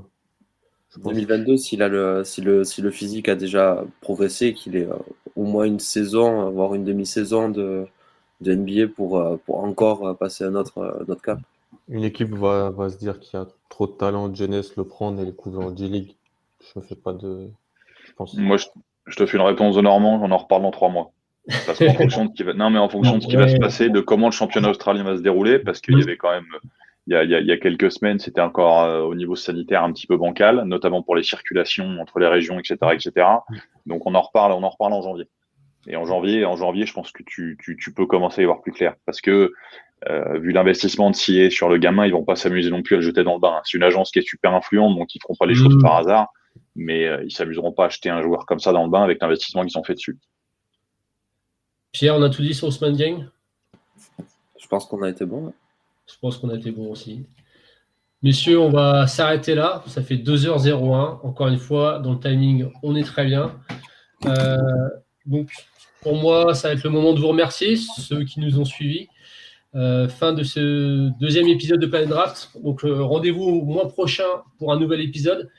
N'oubliez pas de vous abonner à la chaîne, activer la cloche, consulter régulièrement notre site Envergure. On a tous les jours, on a des articles qui sortent. Le, celui d'hier, c'était sur Baldwin Junior, je crois, qui était très intéressant. Euh, un gros prospect qui rejoint une petite fac euh, paumée dans l'Horizon Conference, je crois. Euh, un grand remerciement à tous les invités qui sont venus. Euh, Julien Maillet du SQBB, Jean-Christophe Pratt du Paris Basketball, bien dire basketball, et Yacouba Diawara euh, qui nous a gratifié d'une magnifique visite de son garage. Shoot out à toute la team envergure, vous les connaissez, Alex, Ben Manu, Nico, Antoine, Antoine V, Julien, Hugues, Steve, Maxime et Yacine qui ont tous contribué de près ou de loin à cette émission. Merci à, ceux qui sont là, euh, Alan, Pierre euh, B, du coup, et Romain. Merci les gars. On se retrouve très vite pour un prochain épisode de Planet Draft. Salut